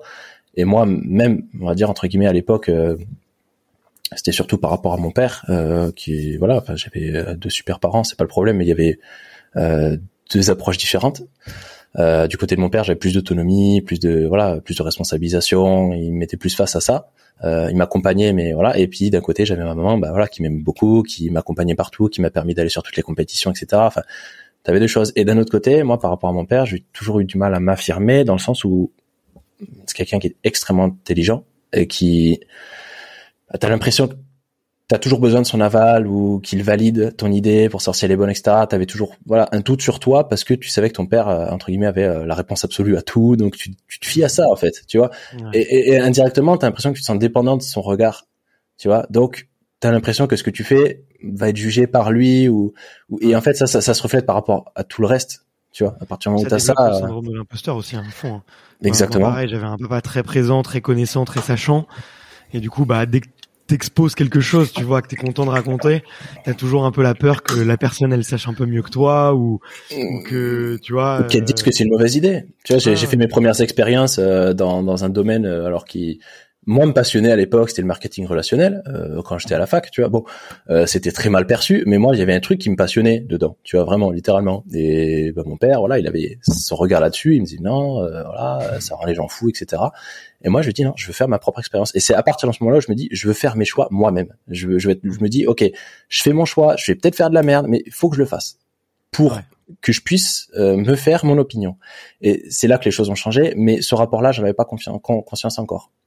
Et c'est là où le travail de Pierre David m'a permis de prendre conscience de ça, de se dire voilà, ben, cette décision que tu as prise, euh, c'est parce que tu avais besoin d'affirmer ton identité. Tu avais besoin de te recentrer sur ton identité, tes croyances, tes valeurs, pour aller vers ton environnement. Parce que tu es là pour apporter quelque chose aux autres et pas dépendre des autres pour savoir qui tu es. C'est pas les autres qui vont te dire tu es ci, tu es ça, etc. Et qu'aujourd'hui, on a toujours tendance, avec les réseaux sociaux, comme je t'ai dit, en fait, tout ce qui est facteur externe, on va tendance à le prendre pour soi et changer notre comportement, notre identité en fonction de ce, de ce facteur-là pour y correspondre et s'y conformer. Et moi, je suis quelqu'un qui va à contre-courant, qui justement a envie euh, d'être euh, authentique, euh, d'apporter les choses qui lui sont propres, d'avoir ma propre identité, enfin, tout ce qui permet d'être unique. Hmm. Et même je pense que c'est pas quelque chose que je dis, mais le choix de mon sport en dit long. Parce que quand j'étais petit, j'ai fait énormément de sport. Alors j'adorais le sport parce que j'avais besoin de bouger, de sortir, de faire des activités physiques. Euh, je faisais peut-être trois quatre sports dans la semaine différents quand j'étais euh, en primaire. J'allais euh, faire, euh, je sais pas, euh, du foot, du tir, de la danse, du rugby, du tennis. Plein de trucs, j'en ai fait plein, plein, plein, plein, plein, et même les activités périscolaires. Hein, quand t'allais entre entre midi et deux faire les activités sportives, voilà, je prenais tout j'avais envie de découvrir le sport, j'ai envie de, toucher à tout. Voilà. Et il y a un truc qui est resté, c'est le vélo, le BMX, parce que c'était quelque chose qui était différent, peu commun, et visuellement, bah, ça donnait l'impression d'être quelqu'un de différent, tu vois, de te démarquer. Hmm. Euh, j'avais pas envie d'être euh, un foot, enfin un foot euh, entre guillemets, d'être un petit qui fait du foot parce que c'est très euh, pas stigmatisant, mais c'est très classique, tu vois, un gamin qui va aller faire du foot tu vois. Et, et, moi, bah, le BMX, bah, ça me donnait l'impression d'être quelqu'un de différent, euh, parce que voilà, t'as une tenue avec un casque intégral, euh, t'as des gants, t'as un vélo, t'as des bosses, t'as, t'as un truc qui a de la gueule, tu vois. Mm.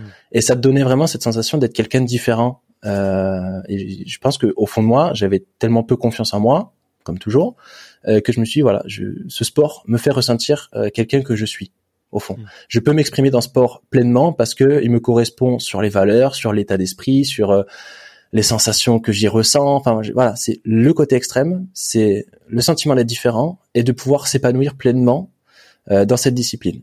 Voilà, parce que ça te correspond. C'est pas un sport que tu vas faire par défaut. Et du coup, c'est complètement l'extension de moi en fait, ce sport. C'est pour ça que en fait, quand tu avec ton vélo, tu fais qu'un, tu peux pas dire je vais faire ce sport pour gagner. Ça ne marchera pas. Tu ne peux pas faire ce sport pour gagner. Un sport euh, où euh, euh, tu prends des risques et tu mets ta vie en jeu, euh, c'est pas le même sport que tu dois juste faire une performance et battre un, timing ou, ou, soulever plus de poids. Dans ces phases-là, ça se joue au mental, mais là, on est sur quelque chose de beaucoup plus complexe où il faut s'accrocher. Mmh. Parce que c'est pas juste une question de volonté, c'est pas juste une question de capacité physique, c'est beaucoup plus. Du coup très jeune j'avais cette approche là de me dire voilà j'ai besoin de me sentir différent. Et quand j'allais euh, voilà à l'école euh, à ton BMX et tout enfin voilà tu avais le sentiment d'être regardé pour quelque chose qui était différent. Tu vois et moi je, je, voulais pas rentrer dans le moule je voulais pas me sentir comme les autres. Alors que d'un autre côté quand t'es petit t'as envie de te sentir comme les autres et tu comprenais pas pourquoi t'avais l'impression de pas être comme les autres, tu vois. Mmh. Ils avaient tous des passions, des choses qui étaient différentes, ils faisaient tous ouais, du foot, etc. Et quand tu joues au foot, bon, tu t'amusais pas comme eux, t'étais pas dans leur groupe. Euh, j'avais toujours l'impression d'être euh, d'être le type chelou, tu vois, même que ce soit au collège, lycée, j'ai l'impression d'être dans mon coin. Alors pas parce que je le voulais, mais parce que les centres d'intérêt, euh, les capacités intellectuelles, les centres d'intérêt sur les discussions étaient complètement différentes et que ça m'intéressait pas. Moi, j'avais besoin d'évoluer dans quelque chose qui m'animait, qui me challengeait, qui voilà, euh, avoir quelque chose de, de, de, constructif.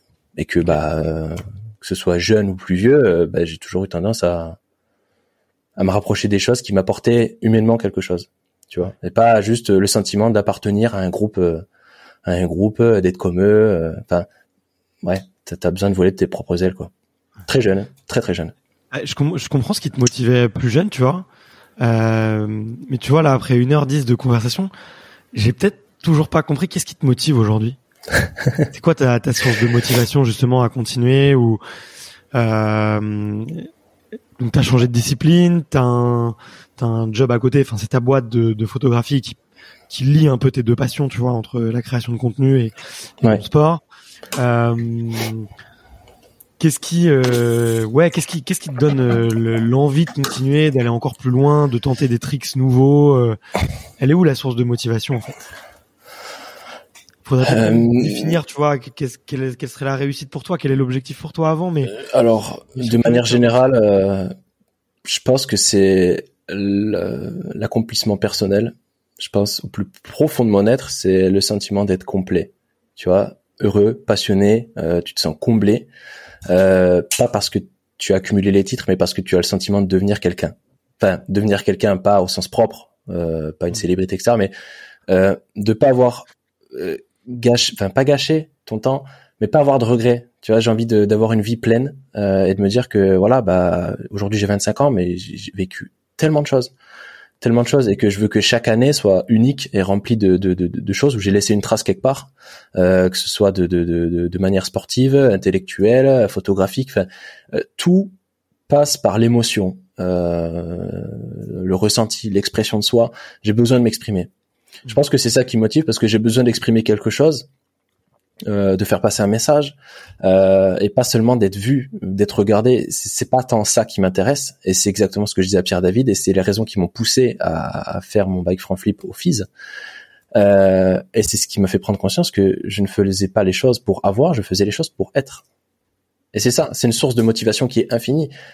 Parce que euh, je pense qu'il y, a une différence entre euh, ce qui t'est propre et le désir. Et je pense aujourd'hui que beaucoup de jeunes, euh, plus vieux, hein, ne font pas la distinction entre euh, des ambitions et le désir. L'ambition, pour moi, c'est quelque chose qui va être euh, perpétuel, immuable, qui est quelque chose qui va pas bouger, que peu importe ce qui se passe, euh, il y aura pas d'après puisque c'est sans fin. Tu vois, c'est une mission, c'est euh, euh, c'est presque comme un slogan. Tu vois, c'est ta raison d'être. Et en fait, je me bats tous les jours pour ma raison d'être et, et, je vais accomplir des choses, mais pour ma mission principale qui est d'être euh, et devenir quelqu'un qui va apporter de la valeur aux autres. Enfin voilà, toutes ces choses là. Et d'un côté, il y a le désir où euh, c'est quelque chose qui est remplaçable. C'est-à-dire que c'est quelque chose qui a une fin. Et si tu te bats pour des désirs, tu, tu, tu vas être complètement bouleversé justement par tous les facteurs externes parce que c'est là où tu vas te remettre en question. Si tu dis voilà, je désire être champion du monde, si tu n'es pas champion du monde, c'est-à-dire que tu n'es rien. Ouais. Entre guillemets, c'est-à-dire que tu te mets cette barrière de dire si je n'ai pas ça, ça veut dire que je suis mauvais. Les gens pourraient dire ça, c'est-à-dire que ouais, si je fais pas de bons résultats, c'est-à-dire que je suis pas bon dans mon sport. Mais moi, je suis dans un sport où même si on fait pas de résultats, on peut être très bon. Hmm. Et c'est ça la différence, de se dire que humainement, professionnellement parlant, euh, sportivement parlant, tu as énormément de qualités qu'il faut savoir exploiter, mettre au service de l'intérêt général, les valoriser. Et en fait, c'est tout ce travail-là et qui permet de sublimer la performance. Et que pour moi, la performance n'est pas une fin en soi, parce que si ça devient une fin en soi, tu vas t'arrêter qu'à ça. Et le jour où tu n'as plus, tu n'es plus. Hmm. Et moi, je veux pas ça. Parce que tu as toujours le syndrome des sportifs qui euh, s'identifient toujours à leurs résultats, s'identifient toujours à leur carrière. Et quand ils arrêtent leur carrière, ils sont complètement du père. Euh, ils, ils vrillent, ils ont le sentiment de plus avoir d'identité, que ils, ils, ressassent sans, sans, cesse une nostalgie de ah mais j'étais ci, j'étais ça, et quelque chose qui n'est plus. Et moi en fait, j'essaie d'anticiper ça et d'avoir quelque chose de plus grand, plus ambitieux, euh, et qui me permet d'avoir des conditions nécessaires pour performer, mais sublimer aussi cette performance et raconter quelque chose de, de, de concret. Tu vois quelque chose qui ne s'arrête pas à la performance. C'est pas c'est pas quelque chose qui se remplace parce que quand tu gagnes quelque chose, bah, tout de suite faut passer à coacher, enfin faut passer à autre chose. Et si tu t'arrêtes qu'à simplement gagner, gagner, gagner, en fait c'est juste un effet de, de combler un manque. Et si tu gagnes pas, euh, voilà, c'est ça s'arrête. Et moi je veux pas ça, je veux quelque chose qui soit en continu. Euh, et peu importe ce que je fais, il y a des à côté et c'est un écosystème. Voilà, c'est un, un, écosystème euh, qui me permet de devenir euh, plutôt que d'avoir. Ouais, et tu t'arrêtes plus du tout euh, justement au au statut parce que euh, le, statut ça c'est un avoir tu vois et mm. j'en parlais par exemple euh, bah, récemment avec euh, avec Pierre aussi tu vois et et, et on, je lui je lui disais l'exemple tu vois justement je suis un joueur de basket tu vois il y a ouais tu tu tu peux être un joueur de basket mais en fait ce que tu te dis là-dedans c'est c'est ton statut tu vois et ce mm. statut tu le perds le jour où t'es plus pro mais en vrai, tu, resteras toujours un joueur de basket. Si tu peux toujours jouer au basket, tu vois. Mm-hmm. Sauf si, si, tu perds euh, tes deux jambes et tes deux bras, et encore, tu pourras encore jouer. C'est, tu seras toujours un joueur, tu vois. Et, euh, et ouais, c'est passionnant ce, ce switch euh, psychologique justement que ça fait que ça fait avoir. Je me mm. pose la question, tu vois, de justement après cet accompagnement, après tout ce boulot là, là aujourd'hui. Euh, ça va aider reste. Qu'est-ce que tu fais euh... Ouais, y a, mais je, je, le vois, je le constate. Quelles sont tes routines justement pour l'entretenir? Euh, tes petites euh, tes petites astuces, euh, tu vois, les, ou tes petits conseils justement pour rester bien. tu vois, moi je pourrais te dire les miennes. Tu vois, je médite tous les jours. Je ça me permet un peu de d'arrêter le flot de pensée. J'ai un petit carnet de fierté aussi pour me rappeler que tous les jours je fais beaucoup de petits trucs qui me rendent fier pour ne mmh. jamais les oublier, tu vois. Euh, ça peut être des trucs tout tout bêtes, hein, c'est de donner un euro à un SDF ou ouais. ou euh, bah tiens je suis fier de bosser un, un 31, tu vois, euh, et d'avoir une super conversation. Toi c'est quoi tes tes routines, tes ton quotidien justement pour entretenir tout ce que tu as pu tout ce travail que que tu as pu faire sur toi? Alors, j'ai pas vraiment de routine. Euh, je pense que la seule chose qui me permet de garder ce cap, c'est transmettre. Vraiment. Euh, c'est plus facile pour moi de faire les choses pour les autres que pour moi-même. Et en fait, c'est quelque chose qui va être quotidien dans ma relation aux autres, parce que ça a impacté ma vie, mais de manière euh, considérable. Et je me dis, euh, euh, sois pas égoïste, tu vois. Et dans, le sens où tu dis, c'est pas, c'est pas une révélation, c'est pas une illumination, mais c'est quelque chose de beaucoup plus profond, de dire, waouh, euh, bah ouais, je voyais les choses comme ça, la dualité entre le positif et le négatif. C'est une gymnastique. Ce que m'a appris Pierre David, c'est une gymnastique. Il m'a pas appris à être dépendant de lui. C'est pas un gourou. Euh, il m'a donné des outils, il m'a donné une boîte à outils, et continuellement par là, en fait, ça devient plus un réflexe. Euh, j'en parlerai après, mais concrètement, ce qui me permet de garder, on va dire, euh, tout ça, c'est la volonté de le transmettre et de le partager à chaque instant, à travers mon parcours sportif. C'est-à-dire que dès que j'ai l'occasion de montrer que, voilà, euh, ce que m'a appris Pierre David m'a permis de faire face à telle situation, telle situation, telle situation, que ça m'a appris ça, que ça, enfin, tout réside dans le fait de transmettre quelque chose. Tu vois, c'est, je le donne parce que c'est la valeur ajoutée, c'est gratuit et tu, tu, tu, tu laisses quelque chose aux autres tu vois. Et, et moi, c'est ce que je veux que ma carrière entre guillemets reflète, c'est euh, cet état d'esprit. C'est plus un état d'esprit que euh, un palmarès. Hmm. Et, et, concrètement, bah, que ce soit, enfin, je prends plus de plaisir à le faire sur LinkedIn parce que euh, pour moi, c'est d'un point de vue professionnel, c'est valorisant de montrer qu'il y a autant de hauts que de bas et comment tu arrives à avoir un certain état d'esprit pour affronter telle ou telle difficulté c'est c'est euh, c'est tout, tout l'apprentissage que j'ai eu avec Pierre David. Voilà, moi je reste euh, fidèle à moi-même et le transmettre, c'est ma manière de de le conserver. Parce que voilà, tu, tu tu arrives à démontrer les cas pratiques dans lesquels la préparation mentale a son utilité. Euh, Qu'est-ce que t'apporte le sport c'est du storytelling en fait. Mhm. Concrètement, c'est du storytelling. Et puis après, euh, de manière générale, euh, bah, c'est relire un petit peu euh, le bouquin de Pierre David, mhm. euh, parce qu'il avait sorti un, un bouquin et euh, ouais, c'est des petits shoots de rappel. Et tu dis waouh, euh, ouais. Parce qu'il y a des fois, t'es tellement dans le jus, t'es tellement dans le guidon, dans la tête dans le guidon que tu fais pas attention. Et moi, ce que, ce que, j'ai appris avec Pierre David, c'est vraiment cette prise de recul. Où, t'es là, tu prends un recul sur toi, tu dis ouais, t'analyses la situation en fonction des outils qu'il t'a donné. Tu comprends euh, la relation euh, aux autres, à toi. Euh, tu te rappelles, ben voilà, qui tu es, qui tu as envie de devenir. Concrètement, ça aussi, c'est mon shoot de rappel parce que son slogan ou, sa citation, c'est universel. C'est universel. Et, pour moi, me le rappeler chaque jour, euh, bah, ça me rappelle chaque jour pourquoi je me bats, pourquoi je fais ça. Et que c'est quelque chose qui ne s'arrête pas à une valeur matérielle, temporelle, ou voilà, ça c'est euh, c'est infini. Ça finit donc se dire que chaque jour tu grappilles des millimètres pour telle ou telle cause, pour toi, pour ta carrière, bah en fait c'est un jeu. C'est voir la vie comme un jeu où tu accumules de l'expérience, des compétences, des connaissances, une expertise. Euh, c'est un capital, un capital social mhm. euh, que tu vas apporter aux autres. Euh, enfin, ah, c'est quelque chose qui a de la valeur. Et c'est pas juste des simples connaissances. C'est pas voilà, c'est marqué. Alors c'est c'est comme ça, c'est comme ça, c'est comme ça. Il y a pas de il y a pas de règle. Faut faut se l'approprier en fait, je pense. Faut faut, faut se l'approprier. Donc moi, quand j'ai des stagiaires ou des fois quand j'interviens à la fac, ben, je fais toujours des des, des, petites analogies, il y a toujours des notions à, euh, à ce que j'ai appris avec Pierre David. Et aujourd'hui, même trois, quatre ans après, euh, bah, de quelle manière ça continue d'impacter ma vie?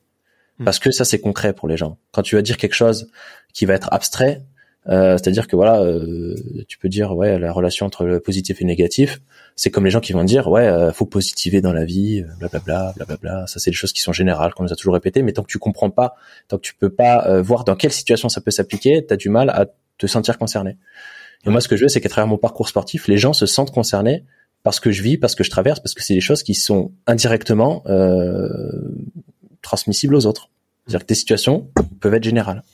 Euh, je te parle par exemple de mon cambriolage. Quand je me suis fait cambrioler en 2020, c'était un mois avant la fin de mon contrat de travail. Euh, j'avais mes trois années de travail, euh, c'est-à-dire bah, voilà tout l'investissement matériel que j'avais en photo, en VTT. Euh, d'ailleurs, quand j'ai fait le bike front flip, c'était avec le VTT que j'avais avant. Donc pareil, il y avait encore une histoire avec ça. Bref, tout ça qui part comme ça, et l'instant même où j'ai réalisé que je me suis fait cambrioler, j'ai accepté cette situation. Parce que je me dis, ça sert à rien que je mentalise, c'est fait, c'est fait. Peut-être qu'il y aura une situation où, bah, dans le meilleur des cas, je retrouve mon matériel, et de l'autre, faut que je me projette. Et ça, euh, énorme gap. Énorme gap parce que, euh, euh, comment dire, la situation était tellement complexe et dure à traverser parce que j'ai vécu des choses qui étaient pas roses dans l'association dans laquelle je travaillais, qui m'ont énormément blessé, impacté physiquement, moralement. tu te sens dégoûté de l'intérieur de t'investir, d'avoir donné autant de ta personne, tu te sens violé en fait. Enfin, excuse-moi pour le terme, mais littéralement l'abus de confiance. Voilà, c'est ça, plutôt ça. C'est, peut-être plutôt approprié, mais c'est concrètement de l'abus de confiance et que tu tu tu dis, j'en peux plus, j'en peux plus. Et le comble, c'est que tu te fais cambrioler. Donc là, c'est encore la goutte au-dessus. Tu dis waouh, euh, t'apprends, tu réalises tout ce qui s'est passé et pourquoi ça a été fait, etc. Et en plus de ça, ouais, t'as plus rien, t'as plus rien. Voilà. Et je me suis dit non, j'ai pas plus rien, j'ai plus de matériel, j'ai plus de matériel pour, pour travailler, pour lancer mon activité, etc. J'ai peut-être plus ça, mais j'ai encore la capacité de créer de la valeur. Tu vois. Hmm. Mes compétences, je les ai, mes connaissances, euh, ma vision, ma mission, mes valeurs, euh, mon plan de vie. On peut pas me le voler. Et c'est ce que je me suis construit parce que je me suis pas construit quelque chose en fonction des facteurs externes. Je me suis construit en fonction de moi, de mon identité. Et c'est ça, c'est ça que j'ai gardé. Parce que ça, on peut pas me le voler. Et du coup, bah voilà, je me suis tenu au plan, ma vision, ok, bah je vais avancer comme ça, etc. Je me suis reprojeté. Et voilà, je me suis pas anéanti parce que je n'avais plus. Il y en a qui pourraient être anéantis parce que voilà, ça, fait beaucoup trop à gérer. Et moi, le sport de haut niveau m'a permis de, de, de, gérer cette situation euh, et, et, de m'en servir comme force parce que ça te mmh. donne de l'élan. Tu vas peut-être au fond, mais ça te donne un appui pour remonter à la surface et tout casser. Et concrètement, c'est ce qui s'est passé parce que ça m'a donné, euh, voilà, euh, euh, on va dire la, la, la force de, de, croire en mes convictions, euh, d'être au pied du mur entre guillemets. Où tu dis ouais, bah est-ce que tu retournes dans ta vie de salarié ou est-ce que tu fais marche arrière ou non, tu crois dur comme fer à ce que tu vas faire. Je savais pas où j'allais. Hein. La vie d'indépendant, c'est pas simple. Tu sais pas comment tu vas gagner ta vie, comment tu vas financer ta saison, les si les mi, etc. Enfin, et aujourd'hui encore, hein, c'est toujours le cas. Je me pose toujours plein de questions. Mais d'un autre côté, je me fais suffisamment confiance à l'intérieur de moi. J'ai toujours cette petite voix qui me dit voilà, euh, on va avancer, ça va se décanter. Ouais, tu, tu, sais, tu sais pas qu'est-ce qui va se passer, mais tu sais que les choses vont se dérouler plus ou moins de cette manière. Euh, comme si voilà, tu te, tu, tu te fais confiance de, de manière aveugle, quoi. Euh, et, en fait, plus t'es concentré sur un truc, moins tu l'as. Donc moi, je préfère pas être concentré sur le truc, c'est-à-dire que le cambriolage, c'est euh, voilà le processus c'est pas, c'est la différence entre le désir qui s'arrête à cet endroit-là et le processus qui n'a pas de fin. Ouais. Voilà. C'est cette vision-là qui a changé ma vie. Et sans Pierre David, j'aurais peut-être pas eu tous ces outils-là pour le comprendre. Ouais, ouais, je vois. Et tu te vois comment dans 10 ans? Tu, tu te permets de rêver. je sais que c'est un peu contradictoire avec parfois ce que dit ce que dit Pierre, tu vois. Ouais, ouais. de pas toujours pas toujours effectivement se concentrer sur un résultat ou un objectif, mais ouais, ouais, ouais. dit très bien se concentrer sur un faut matérialiser un peu ses idées du jour par jour. Mais, euh, mais ça reste toujours bien, tu vois, de se permettre un peu de rêver et d'avoir des sources d'inspiration aussi euh, qui permettent justement de créer ce processus-là. Euh, toi, tu, te verrais comment du coup? Euh... Alors déjà, mon projet de photo, euh, si je pars de là, bah, dans dix ans, euh, moi l'objectif c'est qu'en commençant maintenant, ça me permet d'avoir euh, pendant les dix prochaines années de l'expérience, euh, de la clientèle, du réseau, tout ce qui me permettra euh, de switcher, si admettons ma carrière sportive ça dans dix ans, bah, sur quelque chose qui a déjà commencé. Tu vois, je pars pas de bah, ma carrière s'arrête là, allez c'est bon je passe à autre chose. Non, je peux mmh. pas. Je suis obligé d'anticiper et en fait c'est un travail de fond. Et du coup, voilà, bon, dans dix ans, professionnellement parlant, je m'attends à ce que bah, je suis suffisamment, suffisamment bien installé et réputé dans la photo pour bah, travailler régulièrement et choisir avec qui et quand travailler. Voilà. Et après, sportivement parlant, 35, bah, je pense que je continuerai peut-être des démos. Euh, il y a, je pense, à 35 ans, euh, euh, tu peux toujours faire du VTT sans problème. Après, en slopestyle, je sais pas, mais peut-être qu'il y a d'autres disciplines dans lesquelles je m'ouvrirai des portes. Ça peut être du DH ou d'autres trucs, hein, je sais pas. Mais tout ce que je sais, c'est que je, je, continuerai le sport hein, jusqu'à ce que mon corps me le permette et mes conditions, voilà, mes conditions environnementales aussi, parce que bah il y a, y a plein de facteurs externes qui voilà, te favorise aussi le, la possibilité de t'entraîner, de, de te donner à fond. Donc euh, voilà, puis je sais pas, je me dis peut-être euh, être intervenant à la fac aussi, parce que voilà, quand je t'ai dit, ça me plaît. Quand j'ai des stagiaires, ça me plaît de transmettre ce que je sais, leur montrer des choses concrètes, euh, plutôt que euh, transmettre euh, des généralités. Tu vois, c'est vraiment ce que ça m'a apporté déjà le Dust.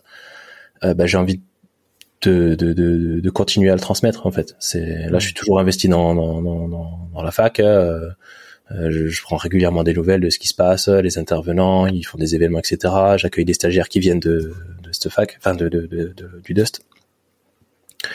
Et euh, ouais, juste ce sentiment d'accomplir des choses euh, bien euh, pour l'intérêt général et qui ne servent pas que toi. Enfin voilà, c'est vraiment le sentiment d'être complet. Donc en disant J'espère que j'aurai une carrière qui est bien remplie euh, en émotions, en souvenirs, en, réussite, en échec, en performance. Je sais pas euh, concrètement comment ça va se passer, mais voilà, j'espère avoir euh, marqué un maximum de personnes dans ma vie et tous ceux qui auront croisé ma route. Ok, bon bah trop cool. J'arrive aux, aux, deux, aux deux questions de la fin. Euh, la première, c'est de savoir est-ce qu'il y a un film ou un livre que tu recommanderais à la terre entière de regarder euh, parce que toi, ça t'a mis une grosse claque et que ça t'a permis de Ah. un peu différemment. Bah, si je parlerais de livres, euh, je parlerais plus de l'accompagnement de Pierre David parce qu'en soi, euh, ça résume quand même pas mal de choses. Donc Mhm. euh, là, il a sorti un petit livre euh, qui résume un peu pas mal de choses. Il en sort un deuxième. Et ouais, voilà, c'est ça. C'est plus complet. Et du coup, après, en termes de film, euh, euh, ouais, euh, j'allais dire peut-être euh, Poursuite Happiness, je crois, La Poursuite du Bonheur avec Will Smith, il me semble. Ah, c'est un, Ah, un film qui est assez intéressant, qui, en plus, je l'avais regardé, euh, je crois, quand j'étais au lycée à l'époque, et euh, ouais, relativement complet, relativement complet, et, et voilà. Après, je pense pas à d'autres choses. Je pense pas à d'autres films, même y a, je pense, plein de films qui m'ont marqué. Vas-y, bah, dis, dis, dis quelques noms. Peut-être que même si c'est des films euh, plus de sport, euh, moi je suis preneur des, des recommandations. Mm, Non, pas tellement. Euh... Je, je me souviens même plus des films. euh, J'ai plus les noms en tête. J'ai plus les noms en tête. Mais en tout cas, pour Suite of Happiness, euh, sûr. Vas-y. Euh, non, j'ai pas, j'ai pas d'autres là. J'ai la tête un peu euh, embrouillée. Vas-y, pas de souci. Euh, et la toute dernière que je, euh, la toute dernière question que je pose, euh, c'est un passage de micro et c'est de connaître euh, euh, la prochaine femme et le prochain, le prochain homme que tu me recommandes d'aller interviewer pour parler justement prépa mentale, histoire de vie, galère de sportif, réussite, échec, double projet aussi. Qu'est-ce que, qu'est-ce que tu me recommandes d'aller voir? Alors en femme, euh, je sais pas. Je pense que tu l'as peut-être déjà eu. Euh, Cécile Hernandez. Ah, écoute, j'adorerais, j'adorerais. Ah. Franchement, je la trouve trop, trop chouette et oui. hyper inspirante. Voilà. Donc, euh, Concrètement, moi, ce serait voilà Cécile. euh, ouais, Après, après, je, bah, Mathilde Bernard, je pense que tu l'as déjà eu. Pas encore, pas encore. Mais c'est, c'est dans ma, c'est dans ma hum, to-do list. à la fois pour Cécile et. Après, euh, chez les hommes, hmm. après, j'allais dire dans ma discipline, euh, bah, j'allais dire Thomas, Thomas Lemoine, Ouais. euh, qui a eu, je pense, quelque chose de semblable à mon parcours. euh, Enfin, du point de vue sportif, euh, on a tous les deux commencé par la race. Mhm. Euh, bon, lui, il s'est arrêté plus tôt, mais du coup, aujourd'hui, il est dans le top niveau euh, VTT slopestyle, pareil. Ouais. Euh, ça serait vraiment intéressant, je pense, de peut-être d'en savoir un peu plus sur euh, voilà son parcours, etc. Et après, sinon, euh, je je perds de personne d'autre qui, qui vient en tête. Euh, pas, j'allais dire Joris Daudet, les mais je- Joris, Ah, bah, il Joris, j'aimerais bien quand même. Il a marqué, euh, il, a, Mm. il a marqué l'histoire du sport quand même. c'est ça. Ah, sacré Joris.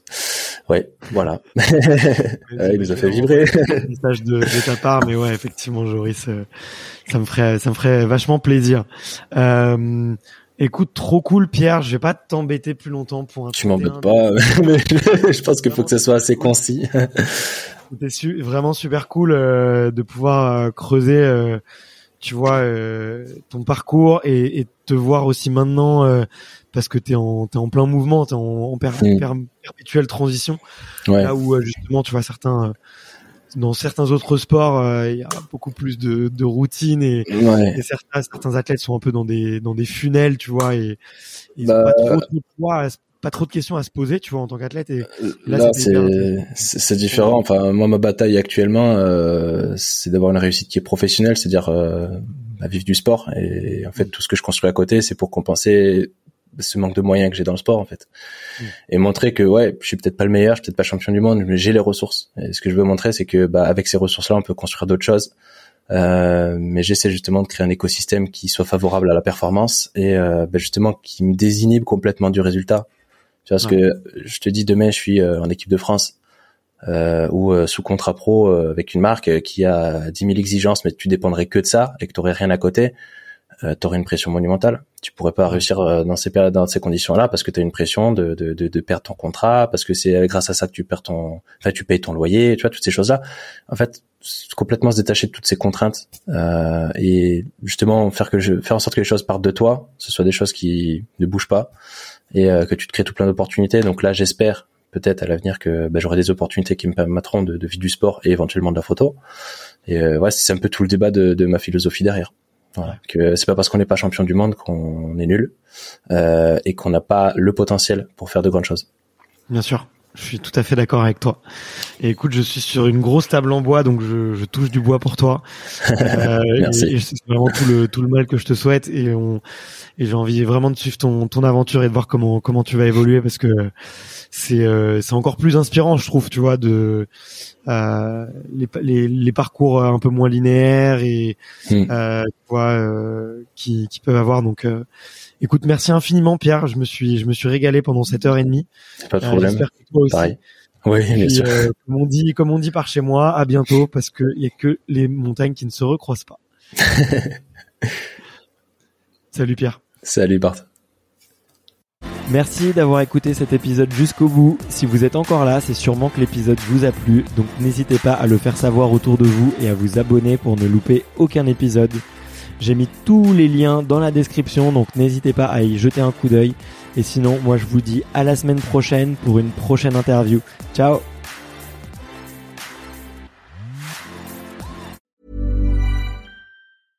When it comes to your finances, you think you've done it all. You've saved, you've researched, and you've invested all that you can.